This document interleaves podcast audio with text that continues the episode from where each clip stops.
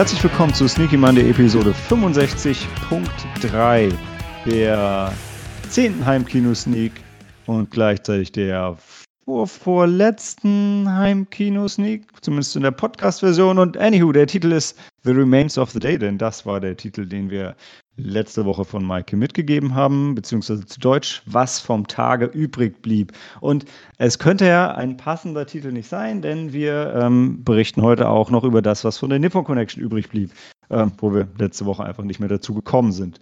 Und dazu haben wir uns zusammengefunden in fast der gleichen Runde wie letzte Woche. Die Helena ist dabei. Moin, moin. Das verwirrt mich jetzt sehr. Die Cori. Und hallo. Ah, Rocket Beans, ja. das ist schon das zweite Mal, dass wir es geschafft haben. Ja.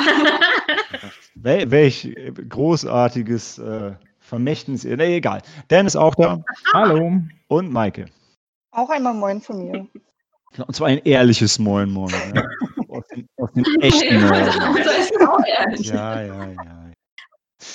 Ähm, genau, wir haben den Rest der Nippon Connection mitgebracht, nämlich noch die Filme aus dem Bereich Nippon Animation, Nippon Connection Best of und noch ein ganz bisschen aus den Events. Und ähm, danach den 1993er bzw. Deutschland 1994er Klassiker The Remains of the Day.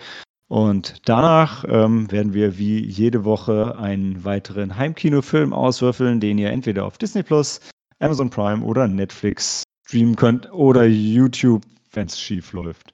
Ähm, genau, darüber reden wir dann noch ganz kurz und dann sind wir auch schon wieder weg.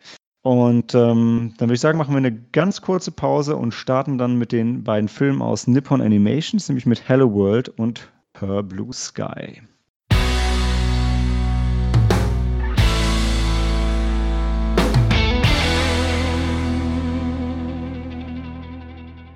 Willkommen zu den Nippon Animations. Und als erstes stellt Dan uns den fantastisch zusammengemischten Hello World vor, in dem so ungefähr alles drin war, was sich äh, bei Anime gut verkaufen lässt, oder? So sieht's aus, ja. Es war halt einfach zu viel. Aber fangen wir von vorne an.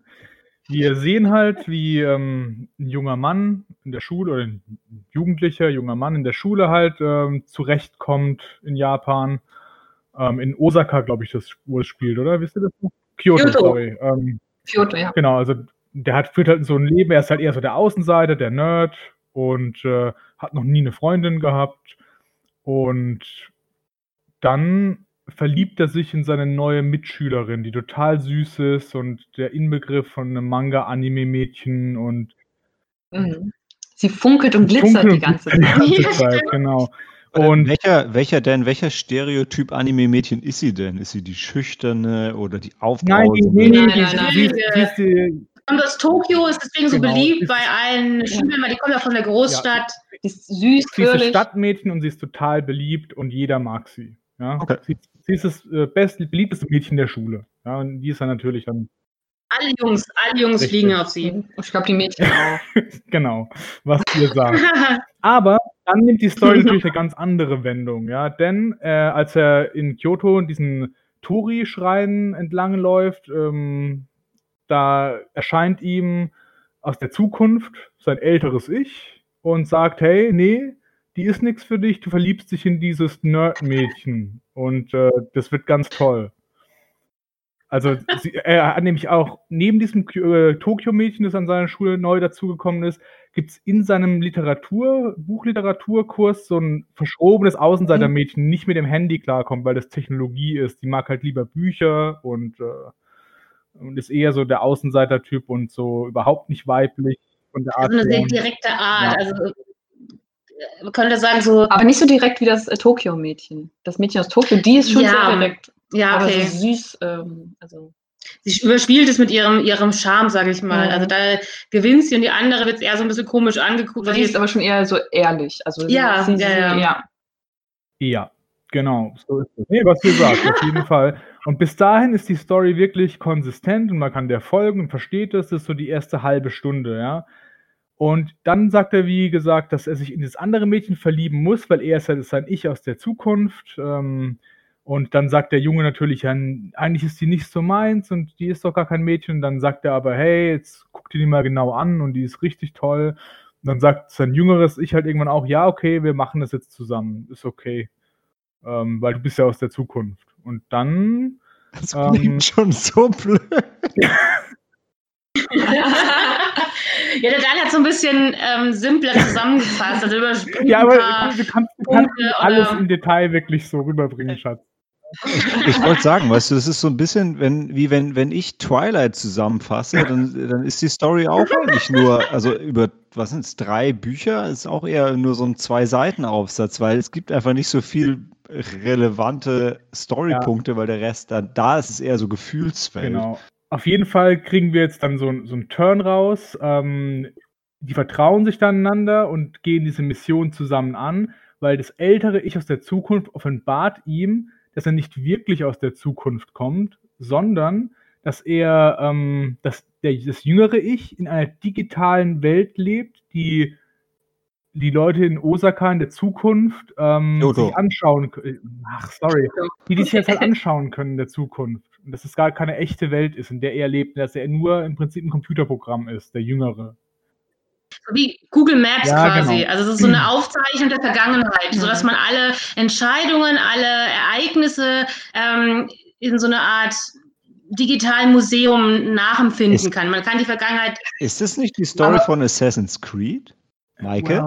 Well, das sage ich ja, Ma Maike hab ich nennt man noch die Spiele. Ja, Da mit- gibt's Ja, genau, die ja, ja. Digitale Vergangenheit und da reist ja, man hin. Das stimmt. Ja. Und dann geht es eben darum, ähm, dass er sagt, dieses Mädchen, dieses Nerd-Mädchen, das er sich verlieben soll, die ist in der echten Welt gestorben und er will sie nur noch einmal so lächeln sehen und deswegen will er das halt wieder erleben, was halt in der Vergangenheit passiert ist. Aber es ist doch nur ein Computerprogramm. Kann er sich das nicht einfach machen lassen? Nee, Nein, nein, nein, das, ist, ähm, ja, das ist nicht erlaubt eigentlich, was er macht. Also dieses Programm ist eigentlich nicht dafür gedacht, mit Charakteren zu interagieren. Das ist eher so wie Kohl gesagt, hat, so eine Straßenkarte oder so. Und er hackt sich da illegal rein. Ja. Und warum gibt es diese Straßenkarte? Hey, Malte, nichts damit Ja, machen kann? es spielt ja auch in der das Zukunft. Zukunft. Also es spielt ja auch in der Genau. Ach so, ah, deshalb, ja reicht klar. Nein. Und äh, da wird ja auch, es wird ja irgendwann auch nochmal äh, so total detailliert erklärt, wobei ich dann irgendwann ausgestiegen bin, Für alle. äh, ähm, wie die Zukunft funktioniert, weil alles ist vernetzt sozusagen und alles läuft über dieses, ähm, über dieses System, ähm, was äh, das die Daten abspeichert sozusagen Mhm. und jeder hinterlässt so eine Datenspur und ähm, das ist jetzt schwierig Sind zu. Internet? habe schon. Auf jeden Fall, was ich- ihr- ich ich merkt ja schon, ja, ich habe da Probleme, das genauso zu beschreiben, weil es halt wirklich auch, ähm, Malte hat ja zu Recht Fragen gestellt und ich, es ist wirklich so in einem Film, wenn du dir Fragen stellst und anfängst, dir während dem Film Fragen zu stellen, dann weißt du Ja. schon, puh, es ist nicht so geil und es wird auch von dem Punkt an nicht geiler und noch verworrener, weil dann, ähm, wenn ich das Ja. mal vorgreifen darf, also das, die Grundstory steht jetzt erstmal, ich denke, das reicht, oder? Die Zusammenfassung. Ja, Und dann geht also, eben, ja, ja. Kommt, kommt aber auch nicht aus der Zukunft in die Vergangenheit, um sie zu retten, aber auch wenn sie gerettet wird, dann wird auch die Welt gerettet oder so? Oder Aber es ist doch nur eine an? digitale Aufzeichnung. Ja, aber darum geht's halt, weil die, die, diese, Nein, dieser Film nein. stellt halt die Frage, was ist denn eigentlich Leben? Und, äh, und, Mhm. und ist es nicht, wenn du digital bist, für dich dann eine normale Welt, weißt du? Und ist es dann Mhm. dein Leben? Und so, so ganz ist, high. also der, der, der Titel Hello World ist dann nur eine Anspielung auf diesen, dieses alte ITler-Ding, ne? So diese die erste, erste Message, die man übers Internet geschickt hat. Hello World und da ja, bin ich. ja, könnte sein. Aber wie gesagt, der Film ist wahnsinnig verwirrend, weil das, was der Daniel Hm. bisher erklärt hat, ist wirklich so der Inhalt der ersten Hälfte. Und wie ihr hört, haben wir uns da schon auch entsprechende Fragen gestellt. Ja. Warum, bla bla bla. Mhm. Und es gibt einen Punkt, ähm, wir wollen es nicht so sehr spoilern, falls für die, die vielleicht nochmal Interesse haben. Ich sage nur, es gibt ein großes Ereignis auf einer Brücke. Mhm. Und ab dem Teil kann man sagen, beginnt der zweite Teil des Films. Und ab da haben wir auch komplett äh, Ja. das Verständnis für den Film verloren. Der Also er hat uns komplett auf der verloren. Brücke, das, was man auf dem Plakat sieht. Also da stehen sie doch auf einer Brücke. Ja, Verstehen Sie? Ja, Nee, nein. Nein, ja, ja, ja, die Ja. sind auf der Brücke, aber es ist nicht dieses Ereignis, aber wenn man es sieht, wenn, das ist ein relativ großer äh, Turnpoint oder Turning Point. Ja, aber da arbeiten sie auch drauf hin. Und Ja. das ist aber Genau, und ab da beginnt halt der zweite Teil, aber der geht halt, die packen ab dem zweiten Teil noch so viel mehr rein. Also alleine das, was wir jetzt so beschrieben hatten für den ersten Teil, hätte ausgereicht für einen Ja, Film. zwei, zum zweiten oder Film drei. haben wir dann Ich, ich würde jetzt gerne oder drei, genau.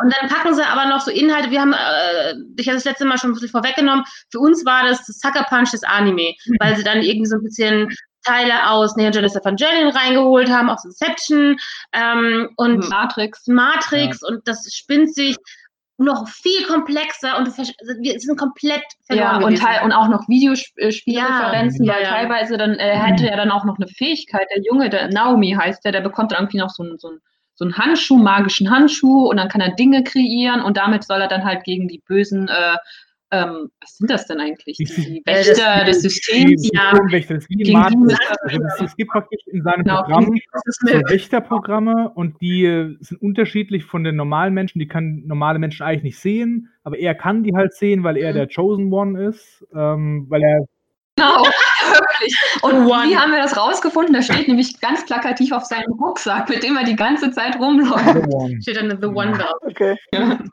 subtil. nee, aber ich, ich würde wirklich gerne ein bisschen spoilern, weil sonst kann man das nicht gescheit beschreiben, was noch so passiert, oder? Wir können ja gleich eine Spoilerwarnung offiziell nochmal raus. Ähm, ja, also ich sehe, ich, ich höre schon raus, habe es auch vorher schon gehört in der Vorbesprechung, dass ihr nicht so begeistert wart von diesem Film. Nee, Ähm, nicht. Man könnte auch sagen, ähm, der Film wäre vielleicht besser gewesen als Videospiel, weil Ja. zu großen Teil fühlt es sich an, wo dieser, dieses zehn Jahre ältere Ich, sage ich mal, reinkommt und dann erst diesen Handschuh übergibt und dann halt diese Also ganze Tutorial quasi. Es ist dann- totales Tutorial und dann hast du dann auch so eine Aufgabe, die du danach rennst. Und wie gesagt, danach hast du dann auch Sci-Fi-mäßige große Kämpfe. Das wären also ewige, hier, hier, hier, was die ganzen Monster, die danach geschmissen werden. Also es hätte vielleicht besser als Videospiel funktioniert als als Film. Mhm. Man hat das Gefühl, dass der Regisseur ein Fan von all diesen Mhm. Filmen ist, die wir vorhin aufgelistet haben. Und, und So. ähm, dann, dann dachte er sich, okay, ich, äh, wahrscheinlich hat er vorher auch wahrscheinlich ein paar Videospiele gespielt oder vielleicht auch gekreiert, ich weiß es nicht. Dann dachte okay, das alles muss in meinen Film mit rein, denn das tue ich.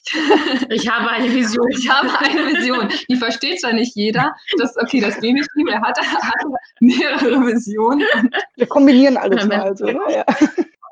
Ja, er kombiniert ja. alles. Und ähm, zweite, selbst wenn wir versuchen würden, jetzt glaube, wenn ich ein, wenn ich weiß nicht, irgendwie als Fan von, von Jane Austen alle Bücher verfilmen würde, dann würde auch sowas dabei rauskommen. wie lange geht der zweite Teil? Wird er denn schnell abgehandelt oder? oder nee, der ähm, geht genauso lang wie der erste Teil. okay, genau die ja. Hälfte dann. Okay, krass. Ja, Und es ist wirklich, je mehr wir gesehen haben, haben wir umso mehr Fragen gestellt uns selbst, diskutiert Ja. und äh, Ja. und das Verständnis verloren. Ja. Nicht nur das Verständnis, du verlierst auch irgendwann das Interesse. Ja. Ich wollt- Das ich, Interesse ich, ich den- wollte ich wollt gerade Und sagen, ich fand, also die, die Aussage von, von Dan, wenn man die so für sich stehen lässt, ist die relativ, relativ gefährlich zu sagen, wenn man bei einem Film schon anfängt nachzudenken, ist das ein schlechtes Ja. Zeichen. Also es ist jetzt nicht so, dass wir, nee, du ich meinst du ja auch nicht, nee. ne? Es ist ja nicht so, dass wir ein Problem mit anspruchsvollen Filmen haben oder Filmen, über die man nachdenkt. Ich glaube, das Problem hier ist eher, dass einfach äh, all, also wenn ihr den Vergleich zu Sucker Punch äh, schlagt, glaube ich eher, dass einfach all diese Konzepte genommen werden, aber es gibt eigentlich kein sinnvolles Konstrukt, was das Ganze zusammenhält und die ganzen Mysterien, die da sind, passen einfach nicht zusammen und werden aber auch, also ich meine, es ist ja schön, was offen zu lassen, aber was einfach nur so hinzustellen, so J.J. Abrams-Style, ganz ohne das zu Mhm. erklären und sagen, ich finde es halt cool, deshalb ist es jetzt da, ähm, dann haben wir ein Problem, storytechnisch. Ja, also er versucht die Welt auch eigentlich gut aufzubauen und auch darzustellen, aber irgendwie fehlt da die Logik innerhalb dieser Welt. Mhm. Also die habe ich nicht für mich nicht Mhm, gefunden. Und Auch gerade eben, wie du ja eben an, nachgefragt hattest, wegen dieser äh, digitalen Welt. Also das solche grundlegenden Fragen haben wir uns ja auch schon seit an, zu Mhm. Anfang des Filmes gestellt. Also Ja, also so ähnlich wie, wie, wie, wie bei Star Trek. Du musst den, du musst den Warp-Antrieb ja nicht erklären, aber du musst erklären, wie er funktioniert und er muss dann halt innerhalb vom Film schlüssig funktionieren und dann, dann, dann passt das. Aber jetzt, ähm, okay, äh, Dan wollte gerne noch ein bisschen Ja, spoilern. bei Matrix war es ja auch so, der erste Teil war halt cool und du wolltest halt mehr von der Matrix sehen und so und äh, bei dem Film ist es halt auch so, dass die ja irgendwann rausgehen. Also als der zweite Teil losgeht, ähm, geht er halt in die echte Welt sozusagen rein, ähm, wo das ältere Ich halt äh, herkommt und das Programm, das jüngere Ich, folgt dem dann in die echte Welt, weißt du? Und Mhm. dann kann er plötzlich in der echten Welt aber auch krassen Scheiß machen und so, weißt du? Und dann denkst du halt so, ja, okay, Mhm. das ist jetzt wie bei Matrix, dass halt dann in der Matrix auch eine Matrix ist, ja, und dann ist es ja auch nur wieder nicht die Realität. Also das ist dann ganz komisch. Also du, du kommst da auch nicht so richtig hinterher. Und ich glaube, der Film selber auch nicht. Ja. Ja, das stimmt. Das, das, Ja. das hast du gut beobachtet. Der Film kommt selbst da nicht hinterher. Der bewirft quasi wirklich einen mit so vielen Motiven und Themen und das Ja. alles wirklich in so einem psychedelischen, teilweise dann auch im zweiten Teil mit so einem psychedelischen ähm, ja. ganz äh, Äh, Design. Entwicklung, ja. ganz genau, lange. Actionsequenzen und dann kommt noch ein größeres Mech-Monster mit einem Auge und ja, genau. Ja. Also ganz komisch. Ja, Und und, die rasten am Ende komplett aus. genau, und dann hat er diese Fähigkeit, alles zu erschaffen, was er sich vorstellen kann. Und dann, dann, dann läuft er von diesen Monstern weg und äh, nein, er wird, ähm, kreiert er dann ein Flugzeug oder ein Auto oder ein Motorrad. Nein, er muss ein Fahrrad erschaffen und dann weg. Und dann gibt es ein ganz großes Monster, dann muss er sich was ganz Großes überlegen, wie er das dann äh, äh, wegschlagen kann. Was fällt ihm ein? Was war das nochmal? Ein Jetpack Und eine Kreisel, und auf der er sich drehen kann. Oh, Und mit einem Buch, an einem Seil. und ständig mit dem Buch, ja, ständig. Oh Mann. Sehr sympathisch fand, aber es war in der Welt selbst hat das Mhm. Keinen Sinn ergeben. Nee. Das ist ja jetzt so ein bisschen, so war das doch bei, bei The Sword and the Stone, da hatte er doch auch das Problem, da konnte er sich ja auch in alles verwandeln, was er wollte. Dann in, in, dieser Stresssituation musste erst noch was Gescheites einfallen. Das ist gar nicht so einfach. Ja, Ja. aber ähm, ich glaube, ich hätte jetzt einem Japaner mit in, auch Du meinst, mehr. einen großen Battle Mac, den kann sich jeder junge Japaner schnell vorstellen. Das sollte ihm leicht fallen. Oder. Es ist Spannenderes gegeben, Ja. denke ich mir auch. Ja, ja, dann sparen wir mal ein bisschen mit dem, mit dem ganzen Hate und dann ähm, tun wir Hello World mal ab und reden stattdessen über Her Blue Sky, oder? Jawohl. Es sei denn, wir wollen dem Film dringend noch eins nee, reindrücken. das, mehr kann man dazu auch nicht sagen. Und auch diese Einzelheiten vergisst man auch schnell wieder. Also jetzt ist ja schon zwei Ja, Wochen her ja. inzwischen. Und ich muss ja wirklich sagen, das Grundding steht noch und meine Abneigung in den Film auch, aber diese ganzen Einzelheiten, was da für krasser Shit passiert, das siehst du und hakst es dann auch gleich wieder ab. So, ne? Die Animationen, die fand ich jetzt auch nicht besonders an. Also Cory und ich fanden die ein bisschen. Die sind, das sind da sofort an, ähm, dass man, das gibt es ja durchaus häufiger, ich glaube auch bei Serien vielleicht, dass die Animationen digital erstellt worden sind. Ich denke mir klar, heutzutage wird das Mhm. wirklich ähm, durchgehend sind, aber es wirkt dann eben noch mal mehr wie ein Videospiel. So wie, ähm, welches ist das denn, diese, diese, ähm, Weil, weil was uns da wirklich extrem aufgefallen ist, die, die Hauptfiguren, die waren teilweise recht gut animiert, aber all die anderen Nebenfiguren, die sahen, die sahen recht blass und flach aus, Ja. als ob sie dann, ob sie keine Zeiten hatten, um die fertig wenn du, wenn du sagst digital, Cory, was du meinst, ist, dass die, dass es 3D-Cell-Shading-Modelle sind, ne? Weil ich meine, Ja, 2D-Animation genau. wird ja auch äh, digital erstellt mittlerweile, aber sieht halt mittlerweile aus wie gezeichnet, weil die Leute das halt beherrschen. Genau. Aber ähm, das sind halt 3D-Modelle, die aussehen sollen wie 2D. Das macht sogar äh, Ghibli macht das zumindest bei den Fernsehsachen mittlerweile auch und es ist immer, also es stört mich auch immer. Man sieht es so und in den guten Szenen kann man es ignorieren Mhm. und in den schlechten Szenen fällt es halt auf. Und äh, es ist einfach, es ist halt einfach schade, weil so ein, so ein Stück weit denke ich immer, ey, entweder du machst halt einen 2D-animierten Film, dann machst du einen 2D-animierten Film oder du machst einen 3D-Animationsfilm. Das ist ja total fein, aber also zumindest noch für mich kriegen sie es nicht hin, den, den Look Mhm. komplett zu kreieren, auch wenn ich verstehe, dass es halt einfach wesentlich günstiger und schneller ist. Ja. aber zum Beispiel, äh, mir ist da eingefallen, Your Name, ich nehme an, dass der auch äh, eher digitaler ähm, entstanden ist. Aber Ähm, der ist aber wirklich dem- 2D-Animation. das- Okay, aber ja, Bin ich mir relativ sicher. Ich kann mich natürlich auch irren, aber bei, bei Your Name war das, hm, soweit ich das, also ich, wenn, wenn es 3D-Animation gewesen wäre, wäre es mir zumindest in keiner Szene aufgefallen. gut, dann. Dann, aber wie gesagt, der Film hat einfach ausgesehen, auch wie ein Videospiel und ähm, Ja. das hat uns ein bisschen gestört, würde ich sagen. Ja. Also ich- vielleicht, ich gucke jetzt nicht mehr so viele Anime, muss ich zugeben. Ähm, und ähm, da ist es mir einfach so ein bisschen komisch aufgefallen. Passte, wie gesagt, dazu, dass der Film sich eh angefühlt hat wie ein Videospiel, aber hat uns ein bisschen rausgezogen, glaube ich. Ja, ja. Ja, das war's von unserer Seite. Gut, aber Cory, du kannst dich noch nicht, ähm, noch nicht hinlegen. Achso, ich dachte, wir würden weil wir Pause jetzt machen, aber ich kann gleich weitermachen mit Her Blue Wenn wir Sky. über Her Blue Sky reden, genau, dann bist du, ähm, bist du direkt wieder dran. Ich gucke gerade, der Film ist von. 2019? Wollte ich jetzt auch sagen. Irgendwie sehe ich es hier gerade nicht.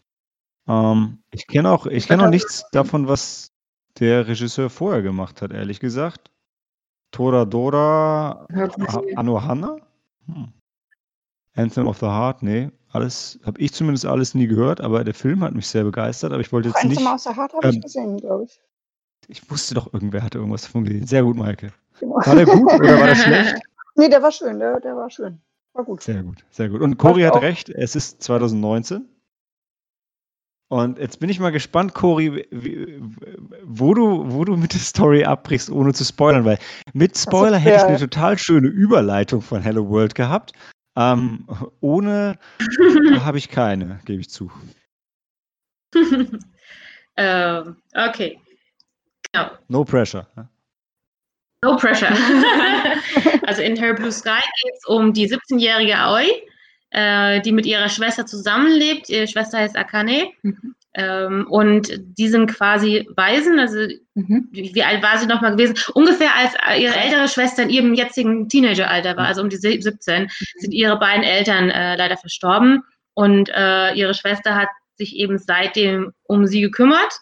Hatte dann auch damals aber eigentlich so ein bisschen ihren, mal vielleicht, naja, sie hatte damals als Teenager selber vielleicht einen Plan gehabt, mit ihrem damaligen Freund Shinosuke ähm, nach Tokio zu gehen. Die haben zusammen eine Band gespielt. War, sie auch Bandspielerin? Sie war eher sie so war ein bisschen die Managerin. Managerin. Ja. Also es war eher wieder so die, die, der Beistand, hat sie das Gefühl. Sie hat immer den Proben äh, beigesessen und er hat auch immer gesagt, hey, wenn du dabei bist, dann geht's mir quasi gut, dann, dann Mhm. funktioniert das alles, er ist er motiviert.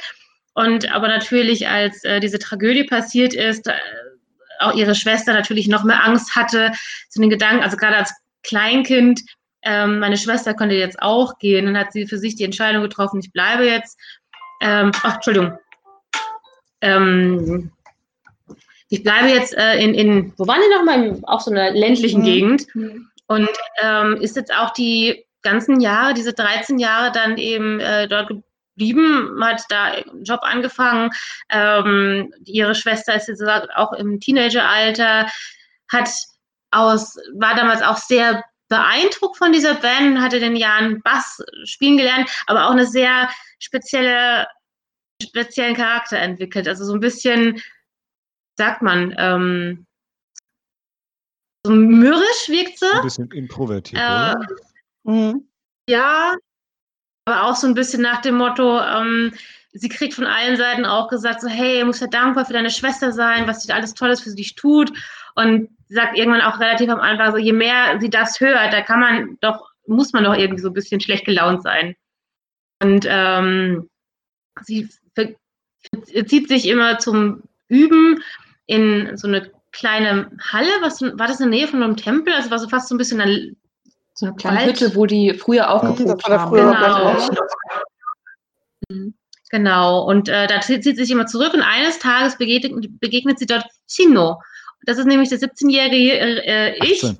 des äh, 18, 18-jährigen Ich ähm, von dem damaligen Freund ihrer Schwester, aber in ihrer Gegenwart, also, äh, quasi, wie beschreibt man das nochmal? Also Vergangenheit sich Das ist einfach keine, genau. in der Gegenwart, sodass sie diesmal auf dem gleichen Alter auch sind. Dann Sie und also die und dieser Shino. also Chino, genau. Aber den, der, die erwachsene von, Version vom Chino gibt es ja ta- tatsächlich in dieser Gegenwart. Der, Genau, und der kommt dann auch nochmal äh, in Kürze zu Besuch vorbei, könnte man sagen. Und da würde ich es erstmal lassen.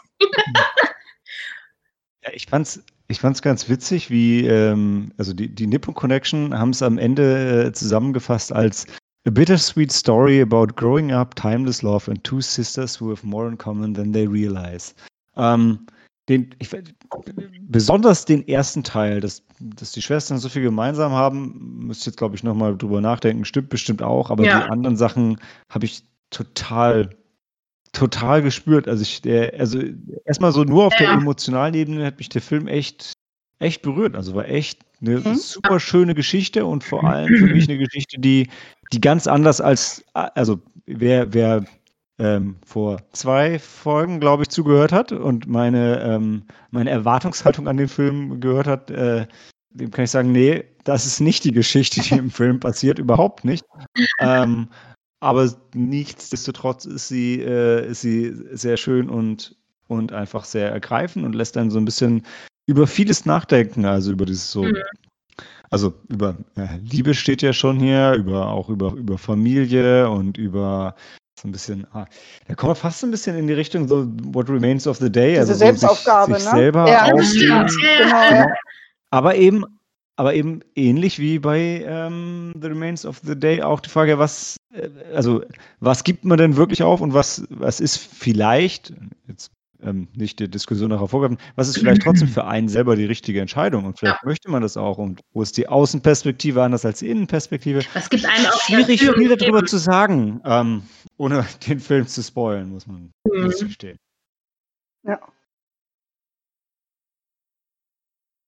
Also ich würde auch deiner, was du gerade eben gesagt hast, mal da absolut zustimmen. Also der Film hatte genau das Herz und, und ähm, ja, einfach liebevolle Charakter, die du schon schnell ins Herz geschlossen hast, Mhm. auch wenn die Schwester mir ein bisschen, also die Jüngere mir ein bisschen auf den Keks gegangen ist, weil es so ein bisschen anstrengend war, auch wenn es nachvollziehbar ist äh, und auch gut dargestellt wird, gut skizziert ist, warum sie so ist und was eigentlich, also sie auch gar nicht so, sag mal, garstig sein will, sondern eigentlich Mhm. eine ganz andere Emotion dahinter steckt und ähm, Ich glaube, so schützt sie sich quasi auch Genau. selbst Mhm. und Ja. ähm, Ja, baut halt dann diese Mauer um sich rum auf. ja, Ja. Und äh, lässt dann nicht mal die, ihre, ihre Schwester an sich ran. ja.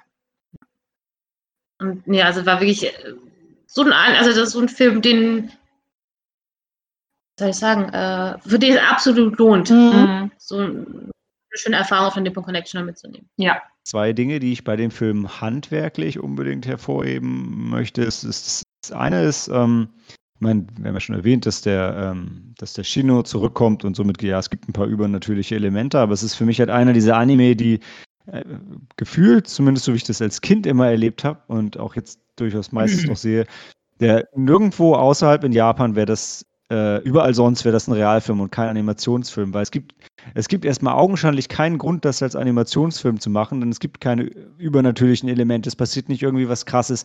Man könnte genauso gut Schauspieler nehmen. Was aber eben nicht heißt, dass der Film nicht trotzdem unglaublich davon profitiert, dass er gezeichnet ist, weil das einen ganz eigenen Charme hat und eine ganz tolle Sache ist.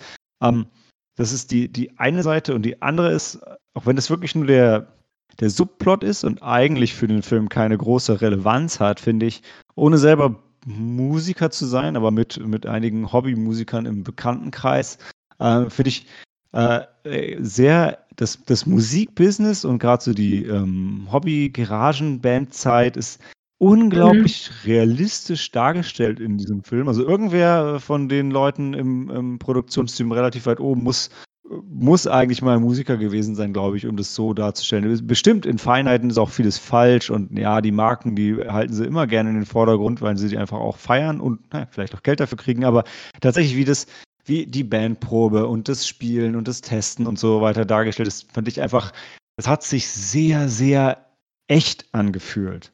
Ähm, oh ja, und jetzt fällt mir noch ein dritter Punkt ein, dann bin ich auch erstmal wieder ruhig, wo ich gerade das Thema echt sage, was mich, was mich ein bisschen irritiert hat bei dem Film, ist, dass ich glaube, die, ähm, ich bin mir sehr sicher, dass die Hintergründe alle ähm, abfotografiert sind und dann nachbearbeitet sind, um die als Anime-Hintergründe zu benutzen, weil die sahen ein bisschen, die sahen ein bisschen zu echt aus und wenn ich sage zu echt, meine ich damit nicht, dass es nicht mit den Figuren funktioniert. Ich fand tatsächlich, dass die Figuren sich wunderbar in die Hintergründe eingefügt haben, obwohl sie natürlich wesentlich detailarmer waren. Ich fand aber tatsächlich, es ging für mich so weit, dass in Szenen, wenn keine gezeichneten Figuren zu sehen waren oder gezeichnete Figuren nur von weit weg zu sehen waren, dann, dann hat man zwischenzeitlich, oder ich zumindest zwischenzeitlich vergessen, dass es ein Anime ist, einfach weil die Hintergründe so hyperrealistisch waren.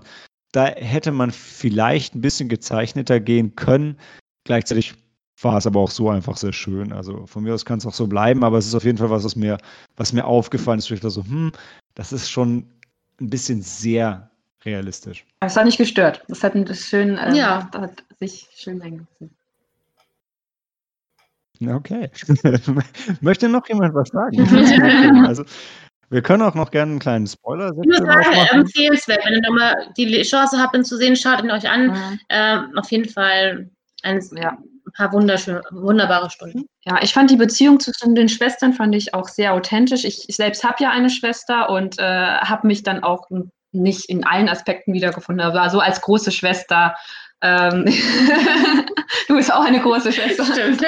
ähm, ja, so, so ähm, handelt man ja ab und an. Und, Mhm. oder, Ja, ich glaube, gro große Schwester mit, mit kleinem Bruder oder große Schwester mit kleiner Schwester ist auch wahrscheinlich nochmal ein Unterschied. Ohne dass jemand von uns das vollends aufklären könnte, da wir jeweils alle nur die Hälfte der Seite kennen, wenn überhaupt. Aber ja. Mhm. ja, und meine Schwester ist auch nicht so viel jünger, also nicht so jung wie die, wenn, ja, wie, wie die, die Schwester im Film. Das stimmt. Aber jetzt mal, ähm, nur noch mal kurz an euch die Frage, habt ihr das gesehen, dass die Schwestern bemerken, dass sie so viel gemeinsam haben? Was ich vielleicht ähm, mir gerade eben eingefallen ist, die, die Liebe sich gegenseitig zu. Das heißt schlecht, Hm. das heißt, Die was? Die- äh, dass sie sich gegenseitig so sehr lieben. Ähm, und das zum Beispiel ähm, die ähm, Aoi, wie gesagt, habe ich schon beschrieben, die ist ja manchmal so ein bisschen, die stößt so die Leute ein bisschen ab, also ist so ein Mhm. bisschen wortkarg, will nicht so viel mit den Leuten zu tun haben, wirkt ja ein bisschen nur mürrisch, auch eben ihrer Schwester gegenüber, die aber all ähm, ihre, ihr Verhalten eigentlich mit so einem Lächeln, aber mit so einem ehrlichen Lächeln abtut und ihre Motivation, ähm, dass sie zum Beispiel sagt, sie will nach Tokio gehen, wenn ich es mal kurz spoilern darf, also Spoilerwarnung hier, ähm, liegt dem zugrunde, dass sie ihrer Schwester nicht länger ähm, eine Last sein will, Mhm. weil sie denkt, denkt sich, ähm, meine Schwester hätte ein anderes Leben haben, sie hätte nach Tokio gehen können mit Mhm. ihrem Freund und sowas und das hatte sie nicht gekonnt, weil sie auf mich aufgepasst hat. Mhm. Ähm, Anne, auf der anderen Seite wiederum, die Schwester Akane, äh, hat das ja aus Liebe ihrer Schwester gemacht. Also gibt es eine ganz süße Szene, so also gut am, wie am Ende des Films, wo man merkt, also an, an allererster Stelle in ihrem Herzen ist eigentlich ihre jüngere Schwester. Ja. Und das ist vielleicht diese, dass die mehr Gemeinsamkeiten haben, ist einfach der, ähm, der Umfang der Liebe ihnen gegenseitig. Hätte ich es jetzt interpretiert. Mhm. Hat die Szene, wo sie aus dem Tunnel Ja. kommen. Beispiel. Genau, Ja, genau. das fand ich sehr So cool. süß, ja, ja. Ja. Ja, wenn wir im Spoilerbereich sind, für mich war das Wichtigste eigentlich so der äh, ähm, Twist will ich jetzt nicht sagen, aber die Offen Offenbarung, auch wenn sie es selber noch ein bisschen relativiert haben, auch ähm, wenn die äh, Akane, die ältere Schwester, ähm, wenn es irgendwann an den Punkt kommt, dass sie sagt, hey, seid ihr euch denn eigentlich sicher, dass ich einfach alles, alles einfach nur aufgegeben habe und dass ich Ja, ja. sondern oder habt ihr mal drüber nachgedacht, dass ich das vielleicht auch einfach möchte? Also, dass es jetzt für mich nicht das Aufgeben ist, sondern dass ich mich gerne um meine Schwester gekümmert habe, dass ich gerne in dem Mhm. Dorf hier geblieben bin, dass ich gar nicht, dass ich vielleicht auch einfach intrinsisch gar nicht unbedingt weg will. Ähm, ich fand, da sie danach dann so in Tränen ausbricht, brechen sie es gleich wieder so ein bisschen, dass sie sagen, naja, okay, die ganze Wahrheit ist es auch nicht, Mhm. aber es ist zumindest ein Teil der Mhm. Wahrheit. Also zumindest ist es nicht so, dass sie jetzt irgendwie ihr ganzes Leben verfluchen würde, ähm, und nur sieht, welche Chancen sie Auf verpasst hat, sondern dass ja. sie durchaus ähm, ihr Leben, was sie hat, Ja. Ja, auch sie steht ja auch äh, vollkommen hinter der Entscheidung, die sie getroffen Ja. hat für ihre Schwester und für ein gemeinsames Mhm. Leben. Und äh, ja, ja klar, dann gibt es den Moment, wo sie dann den äh, dann wieder trifft. Also beide sind dann erwachsen und dann müssen sie sich wieder annähern und da merkt sie dann halt, was sie viel eventuell verpasst hat. Aber es ist halt nur Mehr, also ich habe eher das Gefühl, auch eher in Richtung vielleicht der Beziehung, also weniger von den ja, Lebensentscheidungen, also von wegen Bandmanager oder sowas, habe ich jetzt nicht das Gefühl gehabt. Die war mit ihrem Leben, was sie ja soweit hatte, eigentlich ganz zufrieden. ja, genau. Aber natürlich die, die, die, die ähm, Emotionalität, also dieser Shinosuke lag ihr auf jeden Fall auch am Herzen. Ja, Ich glaube auch, dass sie einfach, weil sie ihn wieder getroffen hat und er Ja. war ja wirklich die Liebe ihres Lebens. Sie hat ja die ganze Zeit auf ihn gewartet. Ja. Und das war dann einfach dann emotional einfach viel zu viel für sie. Ja, dann dieser, Ja. dieser Was wäre, wenn Moment, ne? Ja, Es wird ja da aber auch direkt also es wird ja dann ein bisschen auch, also äh, äh, was Helena gesagt hat, dass es ein bisschen zu viel ist für sie an Ja. der Stelle. Ähm, man kann es da ja auch kaum noch auf einen Punkt runterbrechen, weil im gleichen Atemzug, wo, wo sie merkt, was sie verpasst hat, kommt ja er wieder, ähm, hat irgendwie so ein bisschen erreicht, was er wollte, ist aber eigentlich total unzufrieden damit und ähm, ist ja, also Shinosuke ist ja wirklich nicht happy mit dem, was aus ihm geworden ist, hauptsächlich wahrscheinlich, weil ihm Akane dabei gefehlt hat, aber so im Moment, wenn sie gleichzeitig sieht, was sie verpasst hat und sieht, dass er aber auch nicht happy ist mit dem, was er gemacht hat, nachdem er weggegangen ist. Ich meine, das sind ja auch dann zwei so unterschiedliche Botschaften, Mhm. die da aufeinander prallen. Ähm, Hm, ich meine, das ist dann auch einfach ein Gefühlschaos, ja. Ja. Da, also, ja ja. völlig hin und her gerissen. Kühlheit. Beziehungen auch. Ich fand ähm, von der Akane das, äh, ich sag jetzt mal quasi das, das Buch, äh, wie sie mit Ari äh, umgehen Ah, total. oder, ne? wie man das am besten Wo macht. sie alle ihre, ihre Mhm. Notizen äh, bezüglich ihrer Schwester, welche Gerichte sie mag, was sie denn kochen sollte oder Genau. Wie sie was kocht, Notizen. Ja, wie sie was nähen kann. Ja, ja. das war total schön. das war ja. auch.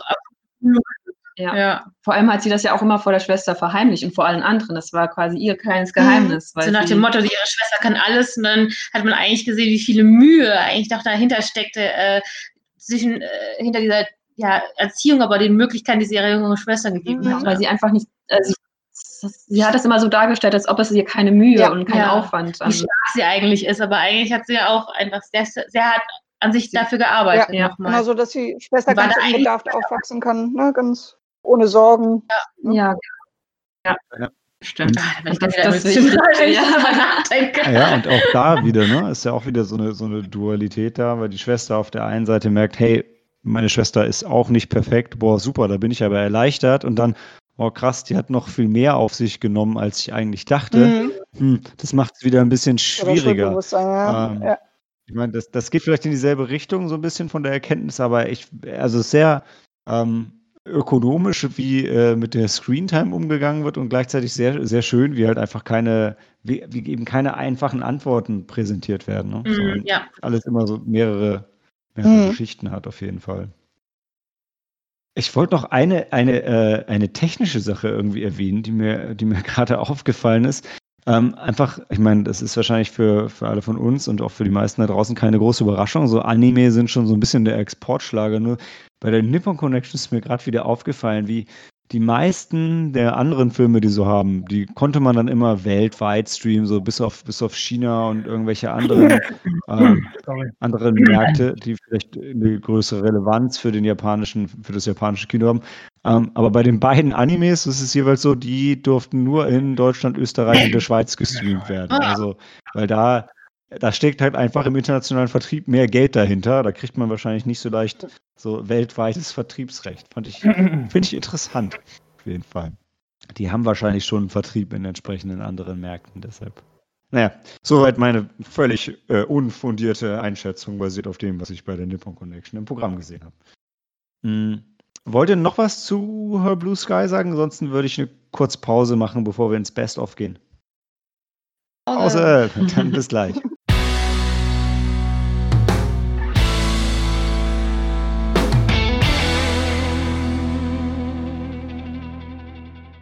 Willkommen zum Best of Nippon Connection. Ähm, drei Filme haben wir hier: The World of Kanako, The Whispering Star und The Night is Short Walk On Girl. Und den Anfang macht der nicht gerade einfache The World of Kanako von Tetsuya Nakashima.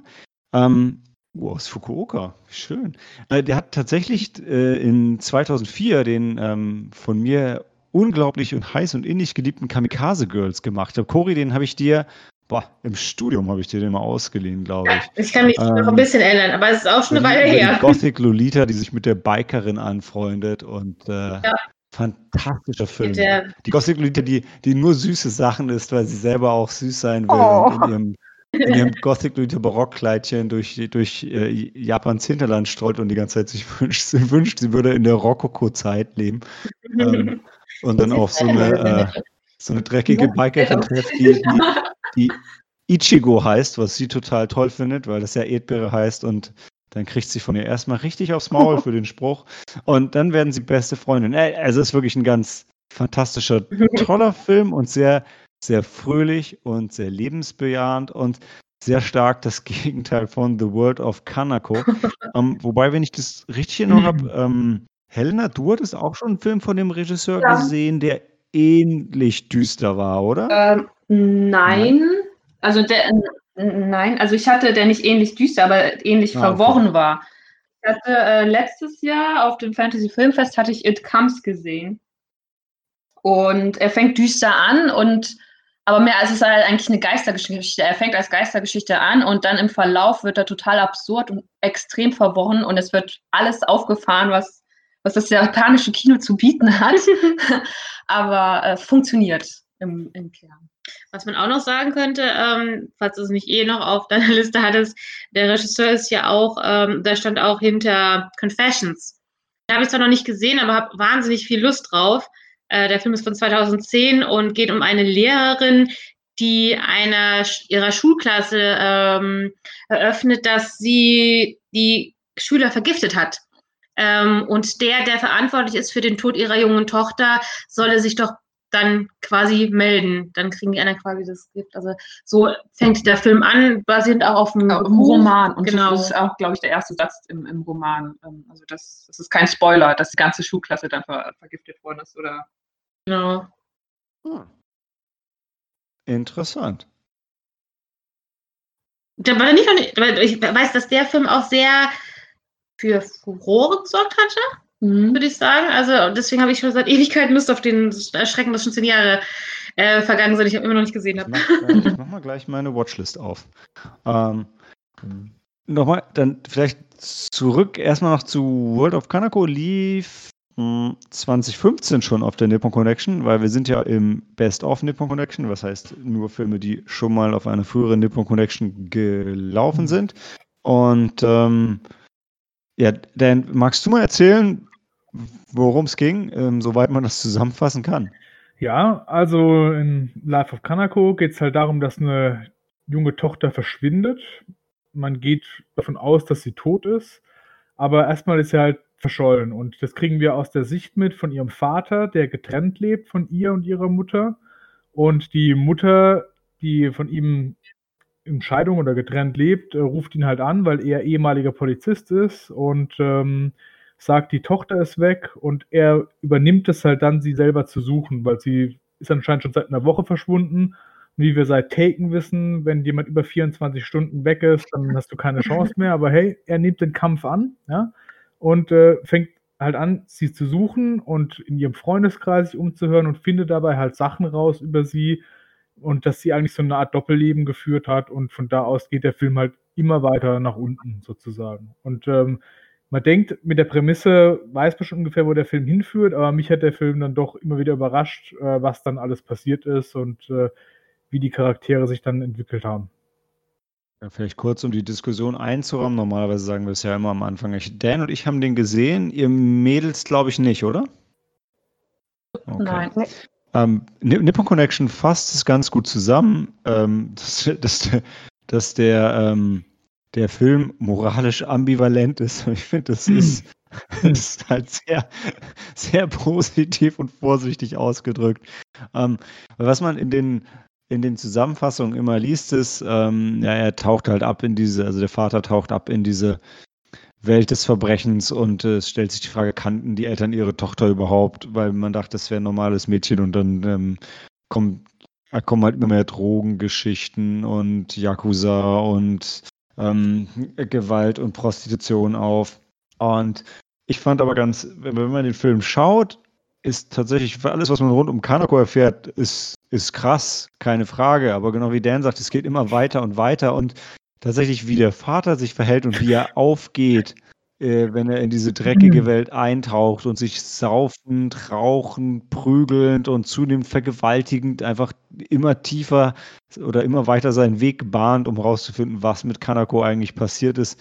Ähm, da muss man schon, schon ab und zu echt schlucken. Also den, vor allem, er, und er ist halt keine krasse Ein-Mann-Armee, aber so wie er jemanden findet, der schwächer ist als er, dann ähm, ja. Gnade den Gott. Also, puh.